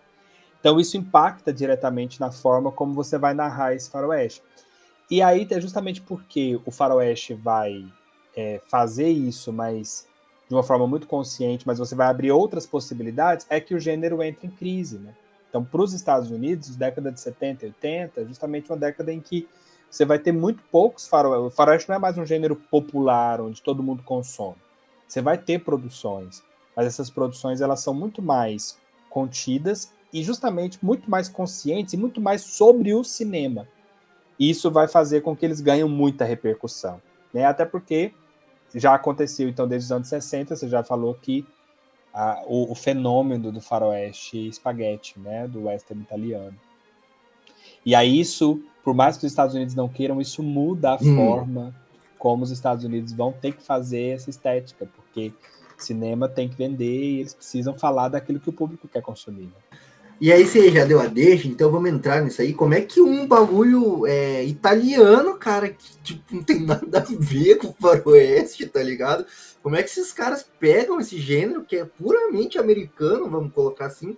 Porque, querendo ou não, realisticamente ou não, historicamente acurado ou não, no começo é um, uma parada que fala de um período histórico estadunidense, tipo, muito marcado, né?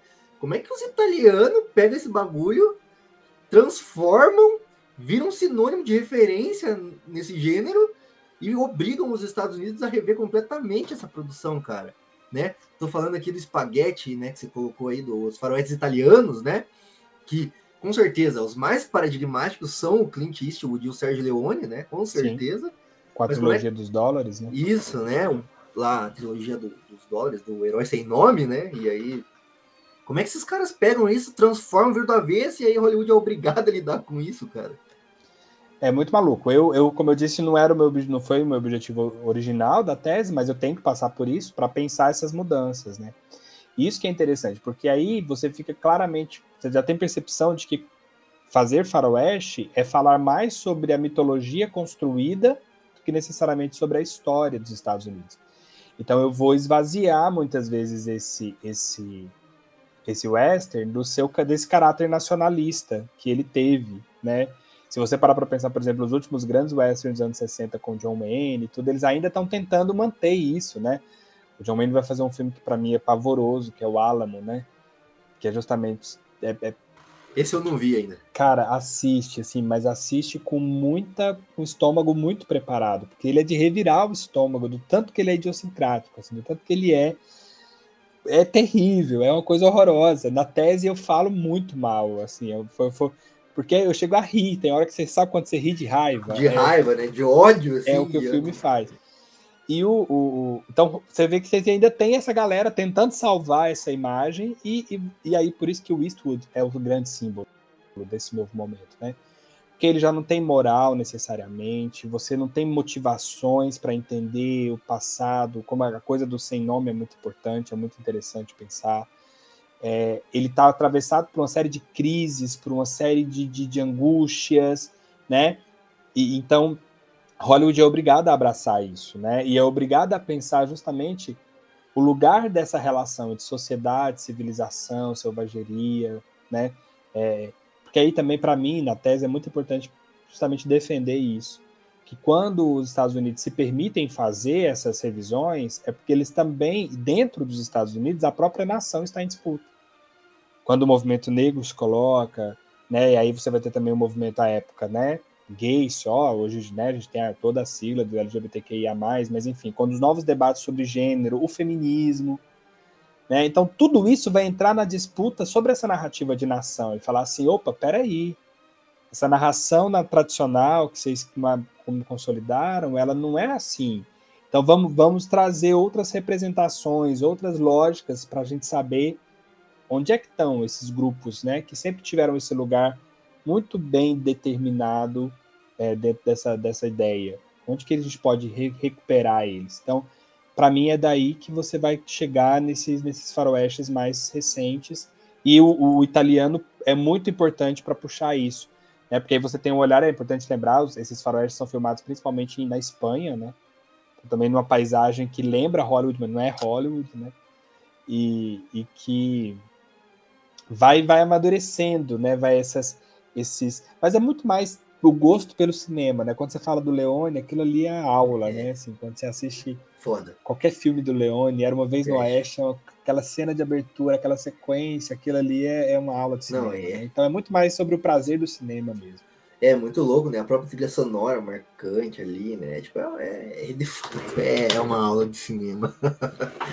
e mas você falou que então esse, esse novo momento traz disputas sobre essa representação do, da nação propriamente dita, né? Porque, de novo, cara, também em nenhum momento, assim, por mais hegemônico que seja um discurso, assim, em nenhum momento ele, ele é único, né? Tipo assim, dentro de qualquer sociedade, né? Existem, existem vozes discrepantes falando coisas assim, em, momen em algum momento mais reprimidas, em outro menos reprimidas, em, em algum momento é, mais forte, né? Ressoando mais forte assim e tal. Os anos 60 é importante no mundo todo por isso, né? Mas hoje em dia a gente tem várias quebras, né, já de, de, de estereótipos dentro do próprio western, né? Você tem o Brubeck Mountain aí, né? Você tem aquele Ataque dos Cães na Netflix, se eu não me engano, que é com o Cumberbatch, né? É, quebrando os estereótipos de, de sexualidade. Você tem aí Godless, que é uma minissérie da, da Netflix muito boa, quebrando estereótipos de gênero dentro, do, dentro do western. É, mas se precisa quebrar esses estereótipos é porque eles foram em algum momento segmentados, né? E foram consolidados em algum momento, né? Então como que era essa representação assim de masculinidade, feminilidade dentro do western tradicional, assim? É igual você falou, não há uma homogeneidade, né? Mas é, pelo código puritano, né, de, dessa moral cristã estadunidense que está na base da identidade, então é, é, tudo aquela coisa bem da Maris mesmo, homem usa azul, mulher usa rosa e pronto, né? Você vai ter poucas rupturas, igual, eu gosto muito de um filme que eu analiso nos anos 40, eu até me esqueci o nome dele agora, mas é, é um filme que tem um personagem que claramente é homossexual, um rapaz que é homossexual no filme porque ele não é, é um filme que, que vai o pessoal vai fazer um linchamento, vai perseguir um pessoal para enforcar e tudo. Eu... Puta, eu sei qual é, que é muito bom, que é, o cara é acusado de matar um, né? E aí Exato, no final que eles eram inocentes, que o cara tá vivo. Que eles eram inocentes. Nossa, e ele não é quer é muito o. Bom esse filme. É muito bom, porque na cena final, justamente o pai falando assim: você que vai bater no cavalo para o cavalo andar e enforcar. E ele que não. Que, que não concorda com essa masculinidade do, do Make My Day, que o Clint Eastwood não deixa de reforçar também, né? Essa coisa do. Quando eu falo do Make My Day, eu tô falando do, do, do Dirt Harry, que é o outro personagem pelo qual ele ficou famoso, né? O, o com, a pistola na mão e falando, pedindo pro, pro, pro, pro bandido virar e falar assim: faz meio dia, por favor, me dá um motivo para eu atirar em você. E aí isso está muito nessa essa coisa do macho, né? E o cowboy é esse lugar. Mas ao mesmo tempo, todo ambiente esse, exclusivamente masculino tem uma homoeroticidade óbvia, né? Então esse debate está sempre ali, mesmo quando você vai no Shane, né? Quando ele e o, o marido lá da, da menina, da mulher, o cara do, eles vão lutar sem camisa e não sei é, o quê. É, é. Isso tá, isso tá ali, né? Você tem algumas experimentações femininas também, né? Com a, a, um filme que tem a Gente, é o Johnny Guitar, eu acho, né? O Johnny Guitar, né? Que você tem a grande atriz lá do cinema clássico, tá do céu. Do. Do, do daqui a pouco a gente lembra. Se você procurar, procura aí. Eu, eu tô pesquisando é aqui. É a. Famosíssima. Putz, cadê o link aqui? A Joan Crawford. John Crawford, exatamente. John Crawford. Então, que, que muito maluco aquela cena do duelo final a mulher na externa e ela, e ela dentro do estúdio, porque ela exigia, ela tinha que ter iluminação controlada, né? A Hollywood clássica e suas doidices. Então, assim, é, você vai ter algumas experimentações, mas ainda é tudo muito, muito bem controlado, né? É justamente um debate sobre gênero mais amplo que vai poder permitir essas experimentações. Mas mesmo Brokeback Mountain, eu orientei um trabalho aqui sobre Brokeback Mountain de um aluno, e o cara falou justamente, tipo assim, a repercussão que você tem. Você vai ter cinemas proibindo.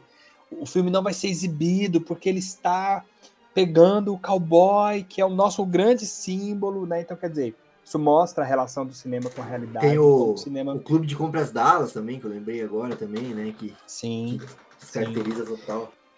E só para perceber o tanto que é maluco, né? Brokeback Mountain é de 2005. Isso aconteceu há quase 20 anos. É recente, se você parar para pensar. Ataque dos Cães. A galera não tá. Né? Pra, pra gente perceber o que, que tá com as mudanças Sim. que estão vindo. E como é possível fazer um filme que para mim também foi genial, né? A Jenny, que aí você pega uma, uma, uma atriz, uma diretora australiana, né? E tem toda a coisa da Oeste também, da ocupação desse né, território vazio para a Austrália, enfim, todo lugar onde a colonialidade chega, né, onde a Europa chega para colonizar, vai ter esse, esse, essa, essa ideia. Por isso que acaba que o faroeste também fica um pouco universal, né? E por ser uma narrativa de modernidade, isso para mim é importante, ela, ela tem um porque a modernidade ela é androcêntrica, ela está focada no homem, ela elege o homem, o macho, o masculino como centro. Então todas as outras identidades de gênero elas encontram espaço. Então, se você pode mudar alguma coisa no faroeste, você também vai mudar isso, né? na tese, para mim, um dos exemplos mais claros disso é se você pensar as duas adaptações do Bravura Indômita. Né? É, é, que são bem primeira, discrepantes entre si, né? É porque teve, tem uma galera que acha que, os, que, o, que, o que os Coen fizeram foi uma refilmagem, e não é. Bravura Indômita é um livro, teve adaptação nos anos 70, pelo Henry Hathaway, e você vai ter a adaptação dos Coen, que é mais fiel ao livro. E que tá justamente. Essa primeira, justamente, é o western clássico, né? Porque tem o John Wayne também, né? Exato. Então, assim, eu, a, a menina olha para ele com aquela figura paternal, mas idealista. Ele é um cara. Ele é um cara, né? Nunca vai deixar. A última cena do filme ele tá vivo, pulando sobre a cerca e tal. É o filme que dá o Oscar para ele, é muito simbólico isso. Né? Já os Coen vão apresentar a primeira vez que o, o Jeff Bridges aparece, ele tá na latrina, né? Ela bate na porta e ele tá lá dentro fazendo suas obras. Então, assim, é uma desconstrução. É o que os Coen faz, né? Então, assim, fazem. Então é uma outra lógica. Que é, já é desconstrução desse, desse western clássico também, né? De tipo, puta, o cowboy não era tudo isso, nunca foi, né? Tipo assim, esse, esse John Wayne idealizado, assim, nunca existiu, né? Tá ligado? Era muito mais, tipo, o cara que vai dar um tiro, joga a garrafa pra cima, vai dar um tiro e erra, porque óbvio que ele vai errar, né? Tá ligado? Tipo assim. Ainda mais se ele tiver bêbado, bêbado mas se ele tiver mamado, né? Se ele for um alcoólatra. Né? Mas é. e, e, esse lance do alcoolismo também é importante, assim, porque, bem, os heróis do John Wayne, eles fumam também, né? Tem uma cena do, eu acho que é do Shield Road, a Yellow Ribbon, que é o que ele tá na, infanta, na cavalaria, né, na infantaria, é, e aí, tipo, ele vai é, entrar na, na, no território indígena ali, né, ocupado ainda, e, e ele masca tabaco, né, e o cara fala, ah, posso mascar também? Ele fala, cara, não faça isso com a sua vida, eu masco, mas eu não indico. Então, tipo, mesmo quando ele tem o vício, ele ainda é, tipo, esse herói idealizado, né, tipo, utópico, é, assim, mas... Né? O John Wayne mesmo, ele uma frase famosa dele fora do personagem, mas sendo o John próprio John Wayne, é que ele não confiava em nenhum homem que não bebesse, que não soubesse atirar e tal, e não sei o quê, porque é, é, é o conservadorismo clássico dos Estados Unidos, né? Total, total. Esse conservadorismo que, tipo, prega os valores que não pratica, né? Tá ligado? Exatamente. Basicamente, né? É isso.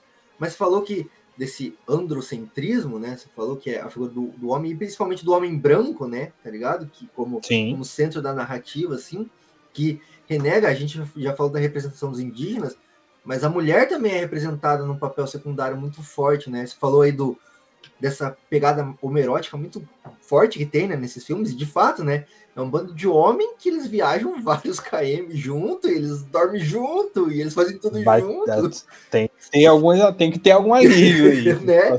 E é tipo assim, e mesmo quando eles estão na cidade, tipo, a mulher fica em casa, eles estão no salão, né? Eles estão no bar, eles estão bebendo com outros homens, né?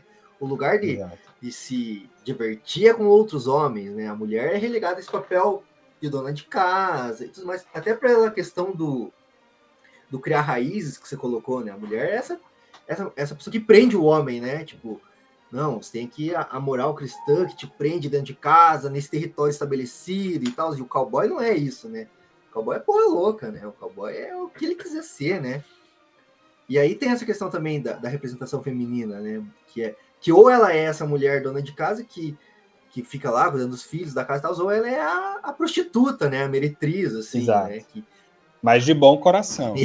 Isso. Que foi para esse lugar pelas circunstâncias da vida, mas que pode ser resgatada, né? Porque também tem toda essa narrativa. Eu acho que é no Cimarron também que tem, né? Aquele grande discurso inflamado e apaixonado né? de vejam, essa mulher aqui, ela só é uma meretriz, ela só fez o que ela fez porque pô, não tinha um homem para cuidar dela, tá ligado? Exatamente. Exatamente. Não é isso? Imagina se fosse a sua filha e tal. Isso que é um discurso que tem ainda hoje. Você precisa respeitar as mulheres. Porque imagina se ela fosse sua filha, sua irmã. Não, porra, respeita a mulher, porque é um ser humano, caralho. Exatamente. E, e aí é, é, tem até um filme, eu, eu, não, eu não me lembro, é um remake. Faz tempo que eu, que eu vi, já não tenho memória, mas é mais recente, com a Renée Zellweger. Que, é, que, que assim, tem um crítico que vai ler o, o filme muito como pensando justamente assim, a, a, mulher como essa ameaça dessa virilidade do western, sabe? E é legal que o Ataque dos Cães é justamente isso, né?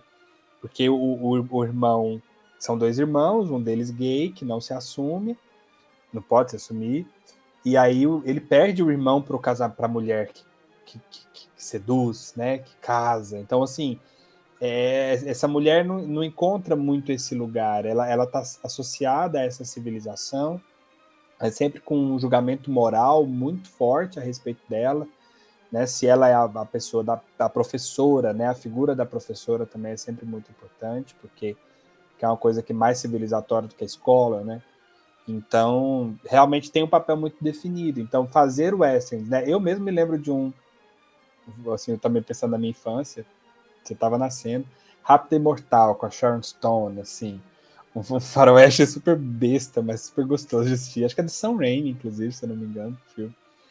Que é um, um, que é que é isso, né? Tipo assim, você já tem a possibilidade de uma cowgirl, né? Tipo assim, das mulheres. E quando você fala de Godless, Godless eu achei fantástico, cara. Que série Muito bom, cara. Que série incrível, assim. Né, a coisa do, do que é essa cidade de mulheres, né, em que os homens praticamente todos morreram praticamente. Então você tem, você vê que tudo isso é, é discurso, né?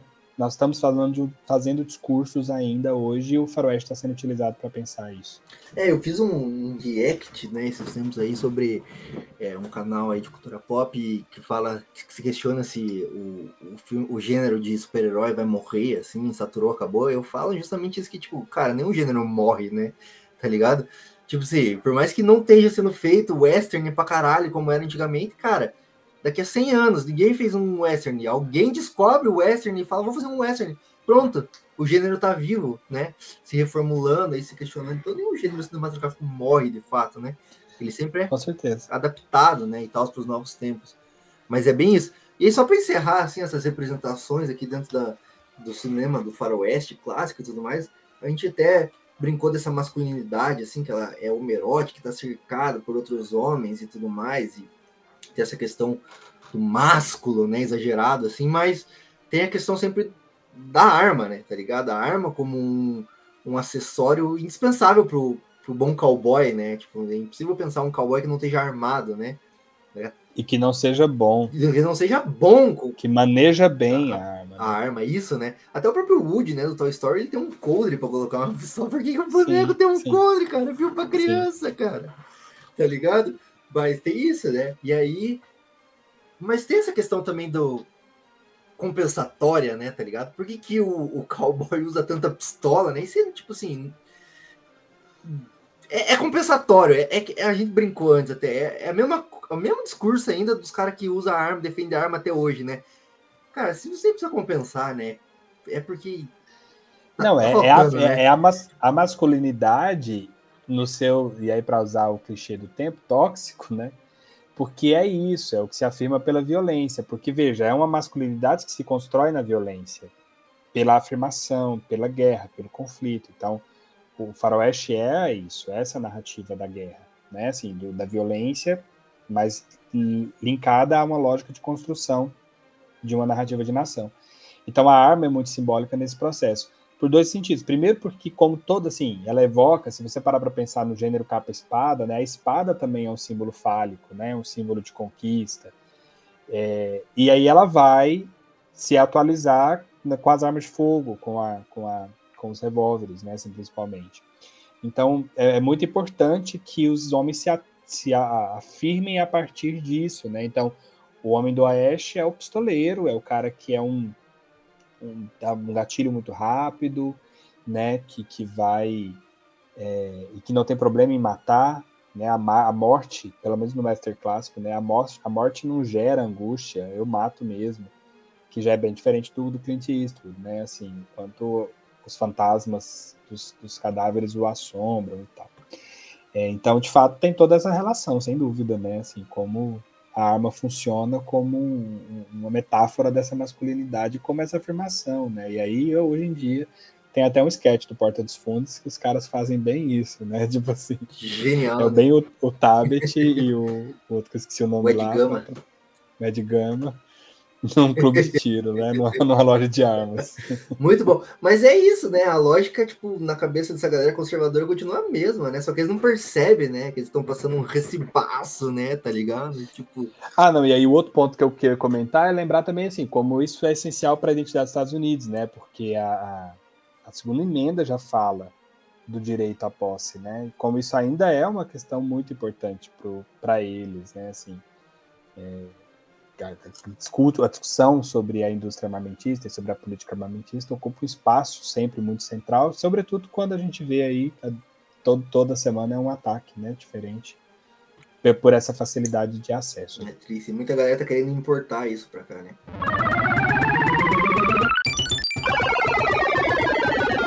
Na verdade, vamos para um terceiro bloco aqui, então, falar sobre o impacto desse western na cultura pop, né? A gente já falou vários filmes e tal, citamos aqui, inclusive recomendo pra galera depois voltar assistindo, escutando, anotando, né, cara? É muita referência aqui esse episódio. Puta, cara, vale uma lista pro site depois. Vamos pensar em fazer isso, hein? Uma lista lá de westerns pro site aí, né? E. Mas enfim, qual que é o impacto desses desses filmes clássicos na cultura pop, assim, né? A gente falou aí do Toy Story, né? Mas tem muito quadrinho. A própria Marvel e DC teve uma fase ali de western, né? Tipo, tem o, o Tex nos quadrinhos, né? Tem muita coisa qual que é o impacto disso assim para a cultura pop, né? Eu acho que primeiro as referências mesmo, igual eu falei, né? Se a gente parar para pensar nos desenhos e tudo, você vai ter esse imaginário muito bem construído, né? Quando ele se relaciona com a ideia do processo histórico mesmo. Mas eu acho que, assim, muitos clichês narrativos do faroeste acabam se estabelecendo, né? É, que fazem com que ele possa ser atualizado em culturas tão diferentes, em lugares tão diferentes e em narrativas tão diferentes. Então, por exemplo, é o que permite a gente ler um filme como Drive como um faroeste, né? É um filme de motorista de um carro, então quer dizer, como é que é possível você ler aquele filme como porque aí você vai percebendo justamente como o western ele ganha um status de narrativa cinematográfica, de uma estrutura de produção de sentido, né? Então, a, acho que o impacto na cultura vai muito por aí. Eu, por exemplo, que aí se eu posso dizer aqui, porque joguei várias vezes, inclusive, The Last of Us, né? É, se você. Quando eu joguei, e aí, como alguém que estudou um western, eu falei, cara, isso é um faroeste. Eu tô indo em direção ao oeste, eu tô saindo de Boston, né? E aí eu passo por vários lugares. Quero primeiro lá encontrar o, o, o irmão, mas depois eu vou para Salt Lake City Quer dizer, eu tô, cruzei, eu cruzei o Oeste, eu cruzei, e, e, e, na série isso ficou muito claro, né? Assim, no episódio que eles encontram o Tommy, é, inclusive começa com um casal de indígenas, né? Assim, uma cena fantástica da série. Então, quer dizer, você vai tendo várias, é, várias apropriações, porque aí, no fim das contas, você pode pensar assim que talvez toda narrativa que pense essa, ela, essa, essa tensão dessa fronteira do civilizado com o bárbaro, do avanço, né, desse movimento. Acho que tudo isso evoca um pouco uma série de camadas que o faroeste traz e que podem ser aplicados em filmes, mesmo em filmes que não estão nessa paisagem, que não estão nesse universo, né, mas que são pensados. Por exemplo, o filme que me motivou a fazer a tese, estava falando antes da gravação, foi Onde os Fracos Não Têm Vez, que é um filme que se passa nos anos. Filme também, Para mim, é um dos melhores filmes que a humanidade já fez. É, e, e, que é absolutamente desencantado, desiludido, cínico como é, como são os irmãos Coen, mas assim. Cínico e cara é desesperador esse filme. E, e ver o nome, né? É, onde os fracos, mas na verdade em inglês, No Country for Old Men, quer dizer, não tem espaço para homens velhos, quer dizer, esse mundo velho, essa, essa idealização, não, não tem mais espaço para ela no mundo de hoje, porque, porque a gente vive num mundo onde alguém mata os outros com uma arma de pressão que mata gado por conta de uma cara coroa.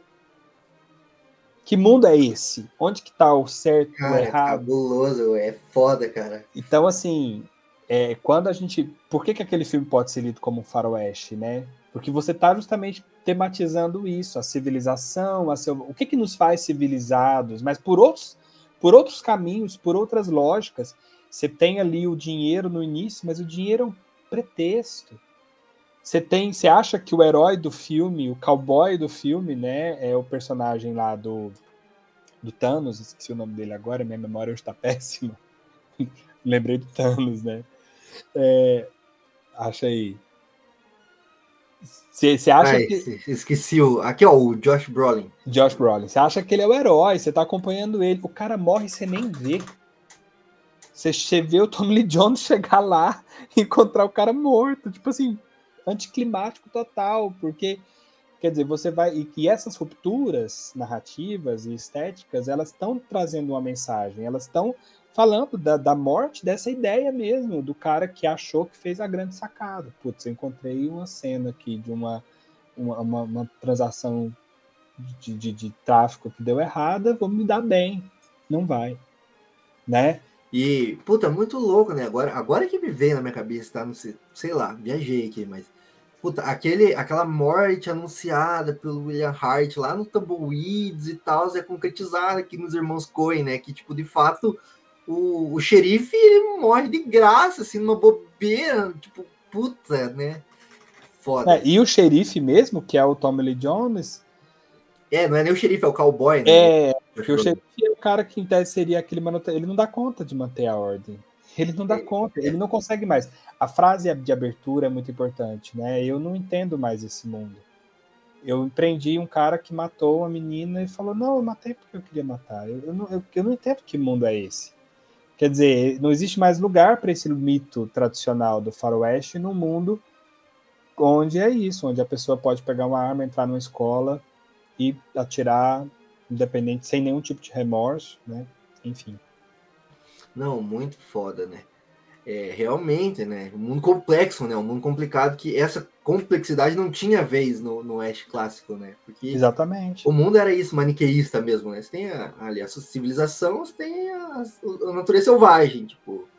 E é, uma coisa se sobrepõe à outra, que acabou a complexidade. E se né? você pensar boa parte do século XX, por exemplo, a própria Guerra Fria, você está muito claro quem está certo, quem está errado, quem é quem é de Deus, quem é do diabo. Claro. Isso está muito claro, isso está é. muito fácil de identificar, né? Só que, é, só que é, ainda é uma retórica muito grande. Você vê na, nas eleições é, brasileiras aqui, por exemplo, você tem uma galera ainda anacrônica, né? Falando, não, tem um candidato de Deus e um candidato do diabo. Peraí, como assim? Os caras lançaram partido aqui no Brasil? Tipo, como assim, né? Tá ligado? Mas é isso, né? E aí essa questão, eu, eu falando agora enquanto publicitário também, teve um impacto muito grande, assim, até na publicidade, né, tá ligado? Você teve o Marlboro Man lá, que era um cowboy, né, que vendia cigarro pra galera, e era isso, né, tipo, você fumava Marlboro, você era um cowboy, né? Por quê? Porque o cowboy, necessariamente, porque resgata essa masculinidade, né? E esse individualismo, esse protagonismo, esse êxito, esse sujeito indomável que pela sua própria força, virilidade, virilidade, né, ele se coloca, ele tem sucesso, ele tem êxito, né? É, Cigarro teve muito associado a isso, né? É, e paia, né, na real, assim, desculpa aí aos amigos fumantes, mas paião, paião, paião fumar cigarro. De acordo, não é uma opção inteligente. mas, e voltando para a política, então, só para só amarrar, tipo, isso nunca sumiu do imaginário é, estadunidense, né? Tanto que existe uma galera white trash, né, redneck aí, que resgata muito forte nesses né, valores do cowboy, né? Mas não só isso, né? Na política estadunidense é, institucional, rola, é, puta, esqueci a expressão, mas volta e meia rola, rola, né? Isso, que é o Ronald Reagan, né? Sim. Foi presidente se, se escorando nesse imaginário do cowboy, né? Tá ligado? O então, Trump todo é presidente, todo presidente, seja democrata ou republicano, ele vai ter que fazer uma foto andando a cavalo, ele vai ter que colocar um boné, porque se ele quiser entrar no Red State, se ele quiser ganhar alguns, algum voto daqueles estados que são, ou nos swing states, né, os estados que oscilam entre democratas e republicanos, sobretudo os do, os do meio oeste ali, né, já próximo da região dos Grandes Lagos, cara, aquilo ali, eles precisam. Se eles não fizerem isso, eles não chamam esse povo, entendeu? Ainda hoje é muito forte, né? Ainda hoje, e de todos os lados, de todos os lados. Eu, eu participei de uma banca de uma tese aqui na UFG ano passado, em que o cara ia para o cinema, mas ele acabou ficando só ali no Turner mesmo, esse historiador que eu falei mais cedo. Só que a introdução dele, é, ele, ele fala, ele, ele atualiza isso, ele vai vendo como ainda hoje nos Estados Unidos essa ideia da fronteira está muito presente, ainda mobiliza esse sentimento nacional, né? Sim, e aí me permita só um pequeno paralelo, uma digressão, que guarda uma relação, mas por outra forma, com a forma como a gente se relaciona com o sertão no Brasil, né? Só que a, a gente tradicionalmente compra a noção do sertão como lugar do atraso, né? O lugar diferente, olha como a gente lida com a nossa natureza. Quer dizer, o sertão é o que está dentro, a, a, entrada no oeste, né? Eu estou no estado do sertanejo, infelizmente, né? Esse atual sertanejo aí que a gente odeia tanto eu pelo menos, e posso falar que sou goiano, mas... É, a contradição aí de ser goiano e não gostar de ser É, porque assim, eu, eu, eu, eu aprendi, eu convivi, eu aprendi a gostar do sertanejo, o, o que a gente fala é o raiz, o caipira, né? E se você olhar as músicas caipiras, ela também está atravessada por essa extensão da fronteira, porque eu sou da roça, não há gente ou não lugar como esse do sertão. Tipo, eu, eu gosto, ai que saudades da, saudades da minha terra, né? De que me adianta viver na cidade se a felicidade não me acompanhar. Minha felicidade está na roça, está na natureza também, mas essa natureza é a natureza da precariedade, da roça, da vida simples. Né? Quer dizer, é uma outra forma como a gente pensa o sertão na construção da nossa identidade nacional, né? Mas enfim, só é, não, mas é isso, né? E, e, como a gente lida com os nossos povos originários também, como a gente constrói a nossa nacionalidade também, né? Eu vi uma postagem questionando que, se eu não me engano, o Cerrado é o, é o único bioma tipicamente brasileiro, né? Que, que não tem outro lugar do mundo, assim, se eu, se eu não tô falando besteira. E por que, que isso não é um patrimônio né, do Brasil protegido, né? Tá ligado? Tipo, por que, por que, que a gente não não protege essa merda, né, cara? Tipo, é nossa, faz parte da nossa cultura. Porque o agro é tech, o agro é pop. É, o agro é tudo. É bem isso, né? E tipo, puta, até essa questão do agro, né? Tipo, puta, como é que a gente se relaciona com a natureza, né? Vamos desmatar tudo, foda-se, vamos plantar soja. Porque os porcos da China têm que comer e dar dinheiro pro agro, né? Tá ligado? E eu, que moro no estado que mais produz soja, ainda pago 10 reais no litro de óleo. Tá merda, né, cara? É isso, aqui no Paraná também é um estado produtor de soja bastante, assim, também. O óleo é caro pra caralho. Porque é isso, né? A lógica de, tipo... Cara, eu fico muito puto. Aí vou abrir um parênteses aqui, nada a ver com a pauta, talvez, mas enfim. porque tem esse discurso, cara, muito horrível do agronegócio, de que, tipo, ah, se o agro não planta, a cidade não, não janta. Mas, tipo, bicho, a nossa, o nosso agronegócio é monocultura total. É trigo, é, é soja. de exportação. Que porra que vocês estão plantando? Cara, se nós depender do agronegócio para comer, nós passa fome, velho. Mas isso não está fora do debate, porque o que a gente tá o que o Western legitima, na minha ideia, é justamente essa narrativa da modernidade que está é, ligada à ideia de progresso. E o progresso, na mente das pessoas, está associado ao capitalismo, ao desenvolvimento do capital. Então, quer dizer, eu preciso desmatar porque eu preciso plantar. Então, é um preço que a gente paga. É, tanto essa semana eu estava ouvindo, acho que foi ontem, porque aí também é sempre você tentar convencer as pessoas. Alguém, parece que teve um estudo que falou que a Amazônia ela produz, ela gera mais riqueza em pé do que desmatada. Então, quer dizer, para eu convencer as pessoas de que eu preciso preservar a Amazônia, eu preciso usar o lucro, eu preciso dizer para ela, não, é porque ela gera mais dinheiro, porque se ela não ficar de pé, você não tem os rios pluviais que depois que vão prejudicar o agro. Então, quer dizer, é, eu, eu, jogo. Então, e, e, essa é a lógica da modernidade que o Faroeste está colocando também, em alguma medida, né? Quer dizer, essa, essa civilização precisa avançar. Esse homem do Oeste, ele vai desaparecer. Ele é um herói, mas ele é um herói que fica, que a gente tem que buscar dele é esse protagonismo, é esse, esse empreendedorismo, para usar a palavra da vez, né? E é isso, né? E, e, é foda porque, tipo assim, essa lógica, ela é irracional do, do, do ponto de vista sustentável, assim, porque, tipo, o agronegócio ele precisa desmatar cada vez mais para produzir cada vez mais, para gerar cada vez mais lucro, que vai gerar cada vez mais latifúndio, que vai enriquecer uma minoria. Só que veja, cara, a gente tem um, um, um recurso finito né? Que é o solo. Se você ficar monocultura para sempre, cara, uma hora o mineral daquele solo vai acabar. Tá ligado? Você não vai conseguir plantar mais nada. E aí? É irracional, cara. Por isso que o, o capitalismo elevou, ele eleva, assim, com certeza, as forças produtivas num modo nunca visto antes na história da humanidade. Só que ao mesmo tempo ele tem uma lógica racional de funcionamento interno, que é tipo, eu preciso desmatar, eu preciso plantar, eu preciso fazer commodity, eu preciso poluir, eu preciso extrair cada vez mais. Bicho, não vai dar. Por isso que o espaço é essa fronteira final, porque tipo, a hora que acabar aqui, é. vai ter que lançar foguete, né? Elon Musk, Jeff Bezos, ó, tá indo pra Interestelar, Marte, né? Daqui a pouco a gente tá lá no Interestelar do... Do Christopher Nolan, é bem isso, né?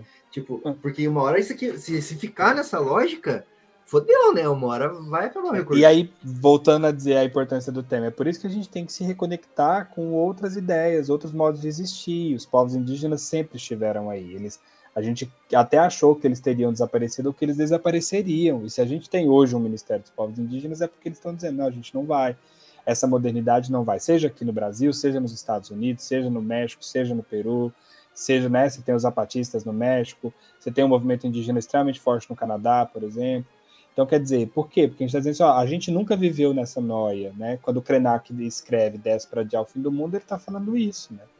Está dizendo, ó, o nosso mundo, vocês já acabaram com ele há um grande tempo, a gente sabe muito bem como conviver com o fim do mundo. Agora vamos ver se vocês dão conta. Deixa eu dar uma dica para vocês aqui, né? Esse mundo nosso precisa acabar. Do jeito que ele está, ele precisa acabar, né? E eu acho que o Faroeste ele, ele quis mostrar essa narrativa, né? Esse mundo do Faroeste acabou também ali quando a fronteira se fechou, mas acabou impulsionando esse senso de expansão, de dominação, de império, tanto político quanto econômico, quanto cultural dos Estados Unidos sobre o globo, né? Total, total. E é isso aí mesmo, né? A gente precisa acabar com esse mundo antes que ele acabe com a gente, tá ligado? É isso, pá.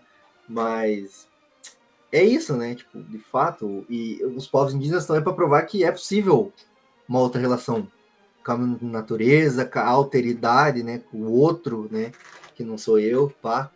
E tem até uma pesquisa que eu vi uma vez, aí eu não fui estudar, de fato, não peguei a pesquisa para ver se, se faz sentido ou não. Acho que o Greg News cita ele, assim, num episódio, que é tipo, por muito tempo se acreditou que essa noção, né, da, da wilderness, né, da natureza, que a Amazônia era só um pedaço de mato abandonado por Deus lá, né? Lá no, no norte do país, assim. Só que não. Só existem as, as paradas que existem do jeito que tá, porque os povos que habitavam, eles manejaram, né? A natureza para ficar daquele jeito. Só que veja, eles manejaram num, numa maneira sustentável, porque tipo, eles sabiam que se eles fodessem o pico todo, eles iam junto pra vala, né? Tá ligado? É porque a natureza não é recurso, né, para esses povos, né? Ela não é recurso, ela não existe eu e a natureza. Eu estou, somos todos uma coisa só. Então, essa, esse sentimento de pertença que é fundamental, né? E que fica por, e que, que, que, por isso que o, o homem do Oeste é esse homem que fica mais ou menos no meio do caminho, porque ele sabe, ele aprende com os indígenas algumas coisas, mas ele acaba favorecendo a entrada da civilização, porque ele está sempre trazendo para o lado de cá, né? É porque é o destino é, manifesto, né? É, não tem como exatamente. escapar, né? Exatamente. Mas é muito louco essa modernidade que separa a gente da natureza, né? Como se existisse, tipo, a, a humanidade e a natureza. Porra, como assim, cara? Tá ligado? Tipo, Exatamente. Nós estamos dentro do bagulho, tudo é a mesma coisa, né? Mas. Cara, só partir então para o bloco das considerações finais. Acho que a gente já falou muita coisa que responde as perguntas que estão aqui nas considerações finais, né? Mas só é, duas perguntinhas para encerrar, então. Se o Western ajuda nesse soft power americano, acho que ficou claro que sim, né, na nossa conversa. Mas por que também é importante a gente falar desse tema sendo brasileiro, né, não sendo estadunidense, né? É, eu acho que falei várias coisas, né? Eu acho que é isso, acho que é a primeira questão do soft power tem muito a ver com isso, né? Com o fato como a gente vai consumindo e, e vai se deixando levar e se colonizando, né? Acho que pensar a colonialidade para além do colonialismo, né? Como que a gente permite com que as nossas estéticas, as nossas preferências, elas acabam sendo colonizadas, né? E a gente vai deixando de perceber aquilo que a gente é mesmo. Então acho que a gente precisa estar ligado nisso e pensar os nossos paralelos, né? Pensar as nossas relações, igual eu disse aqui, né? Nós também fomos um país que começou com a colonização litorânea, foi penetrando, né, no território. Tudo isso era sertão, né? Tudo que não é litoral é sertão. E então o, o, essa, essa nós também vivemos um processo de avanço de uma fronteira. Né? Ainda há poucas décadas se falava da expansão da fronteira agrícola no Mato Grosso. Tem muita gente que sai do Paraná e vem para o Mato Grosso, para Roraima, para Rondônia, né? Para Rondônia. Você tem um de Paraná lá em Rondônia, né? Então é, a, a, gente vai atualizando na nossa. Essa, essa, o que eu acho que o principal para nós é pensar isso, né? Para mim, o Faroeste é uma narrativa de modernidade. É uma narrativa que celebra o avanço da modernidade sobre o não moderno. E que e, e a ideia de modernidade ela está associada à ideia de progresso, no seu sentido pior, que é o progresso material, industrial, econômico, que significa a destruição da natureza, a destruição do outro, a destruição de outras formas de existir, de pensar e de conceber a realidade. Então, eu acho que isso é muito atual, né? Quando a gente pensa as nossas políticas públicas, quando a gente pensa a questão dos Yanomami lá no início do ano, né, com ainda hoje com a questão do garimpo, quando a gente pensa uma série de coisas que está acontecendo aqui em Goiás, no Mato Grosso, com as populações indígenas, quando a gente pensa a questão do feminino, a questão das outras identidades de gênero, a questão da preservação ambiental, a gente viu, por exemplo, que bastou a mudança de governo, você acelera o processo de desmatamento, porque você sabe que você vai buscar coibir isso, né? Então, quer dizer, você, a gente tá, a gente ainda, essa, narrativa de modernidade ainda está sobre a gente. E tem muita gente que acredita nela, né? Igual você falou, é uma narrativa que vinha da ditadura. Na ditadura, a Amazônia era o um inferno verde. Né? Bem isso. Tem um pessoal aqui só. Uh, mas, mas é bem isso, né? A Amazônia esse inferno verde. Por quê? Porque não é civilizado, né? Não tem sociedade. Exatamente. Então, o progresso tem que avançar. Então, acho que assistir um faroeste com essa lente, com esse olhar, é fazer a gente refletir sobre esse, é, a falência dessa, dessa dicotomia civilizado-bárbaro, né? para que em nome dessa civilização a gente não continue praticando aí as nossas atrocidades. Bem isso, André. Concordar aí com você né, nesse sentido de o progresso sempre, na verdade, vem a reboque de uma destruição, né, muito forte, né, de tudo que é diferente do que é o outro, tudo que não encaixa nessa lógica, né, do lucro, assim, né. Então, realmente, e é foda, né, porque tipo, em alguns lugares do mundo eu sinto que essa mesmo dentro da institucionalidade capitalista, essa lógica vem sendo questionada, né, do, dessa questão do progresso, assim. Infelizmente, a gente vive na vanguarda do atraso e a gente ainda defende com unhas e dentes essa lógica, né, de, de um progresso, né, enfim. Mas é isso, cara. É para encerrar, deixar aberto aí pra você dar seus recados finais, indicações aí, já deu pra caramba, né, filme para ver aí e tal, mas qualquer coisa que você queira complementar, de livro, de série, indicações e culturais, e deixar aberto o espaço aí para você dar seus recados finais para a galera aí. Eu acho que indicação, como você disse, tem muitas, né? Fica a minha gratidão pelo convite. Espero que tenha sido legal para vocês. E se você conseguiu ler minha tese, eu consigo, espero que tenha gente que consiga assistir a esse papo gigantesco que a gente fez aqui. É, eu fico muito feliz com a possibilidade de falar sobre esse conhecimento, porque para além de ser um trabalho que foi legal de escrever, falar de cinema é muito bacana, acho que é importante também nesse contexto que a gente está vivendo defender a produção de conhecimento, defender a ciência, defender o conhecimento histórico em tempo de negacionismo, né, onde tanta gente quer negar o passado. Então, você convidar um historiador para falar, eu acho que isso é muito bacana.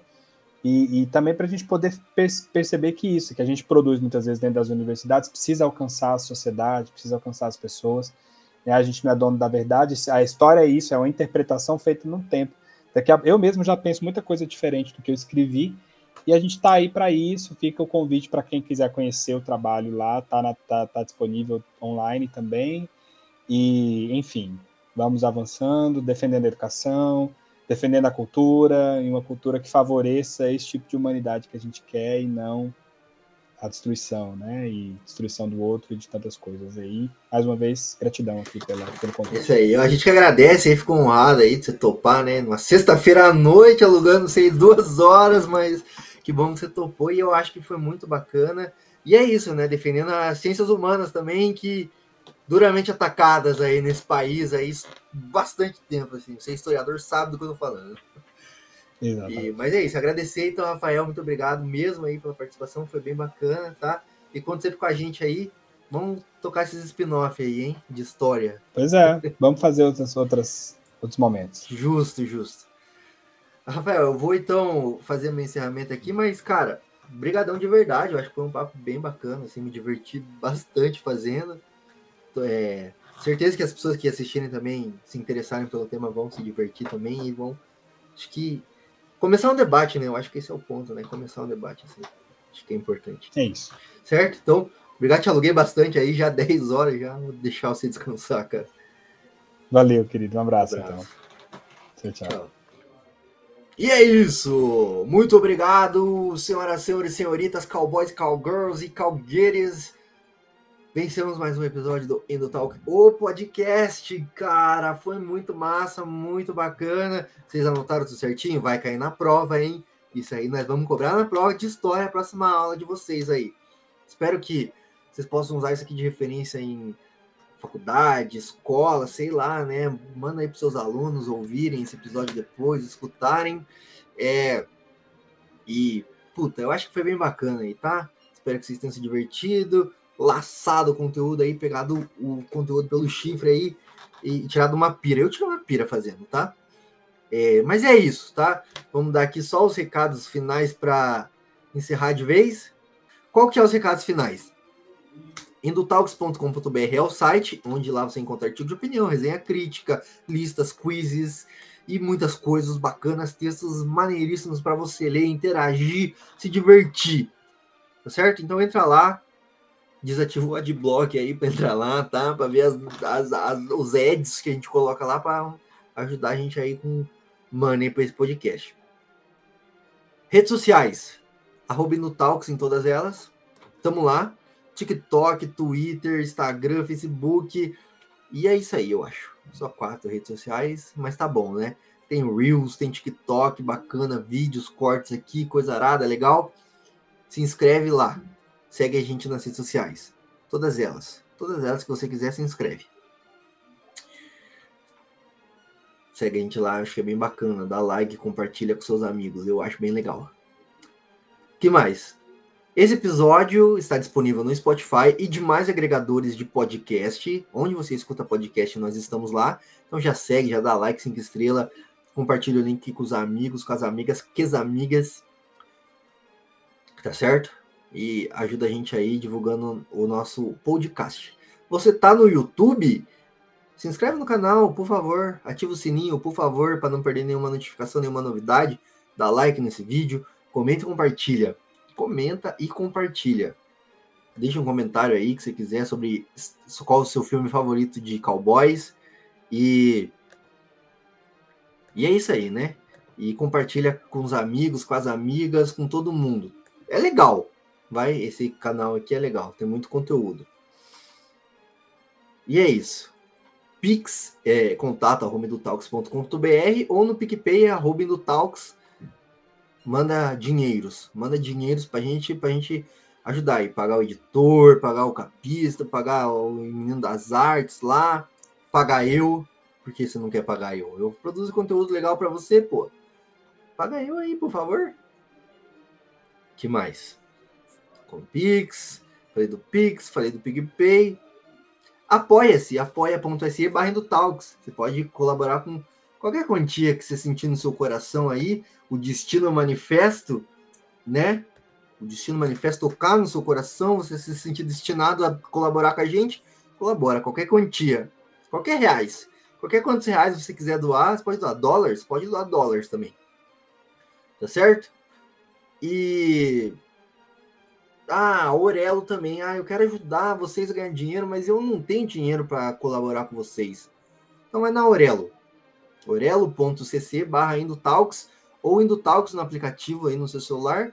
Baixa a Aurelo no seu celular e procure Indotalks, a gente lá.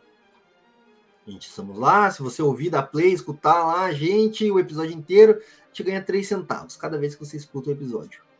Então, porra, 3 centavos é de graça para você, você se diverte, escuta, gera conhecimento na sua cabeça oca e dá 3 centavos pra gente. Nossa, 3 centavos é pouco. Pois é, por isso tem que ouvir todos os episódios, ouvir bastante, divulgar com os amigos, compartilhar para todo mundo ouvir pra gente ganhar muitos 3 centavos. Tá certo? Ai, cara, cansei. Chega de recado. Vamos aí. Ayo Silver, bala no alvo, pé de pano.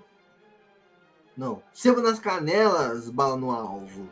E vamos aí conquistar o Oeste, tá certo? Um abraço e até a próxima!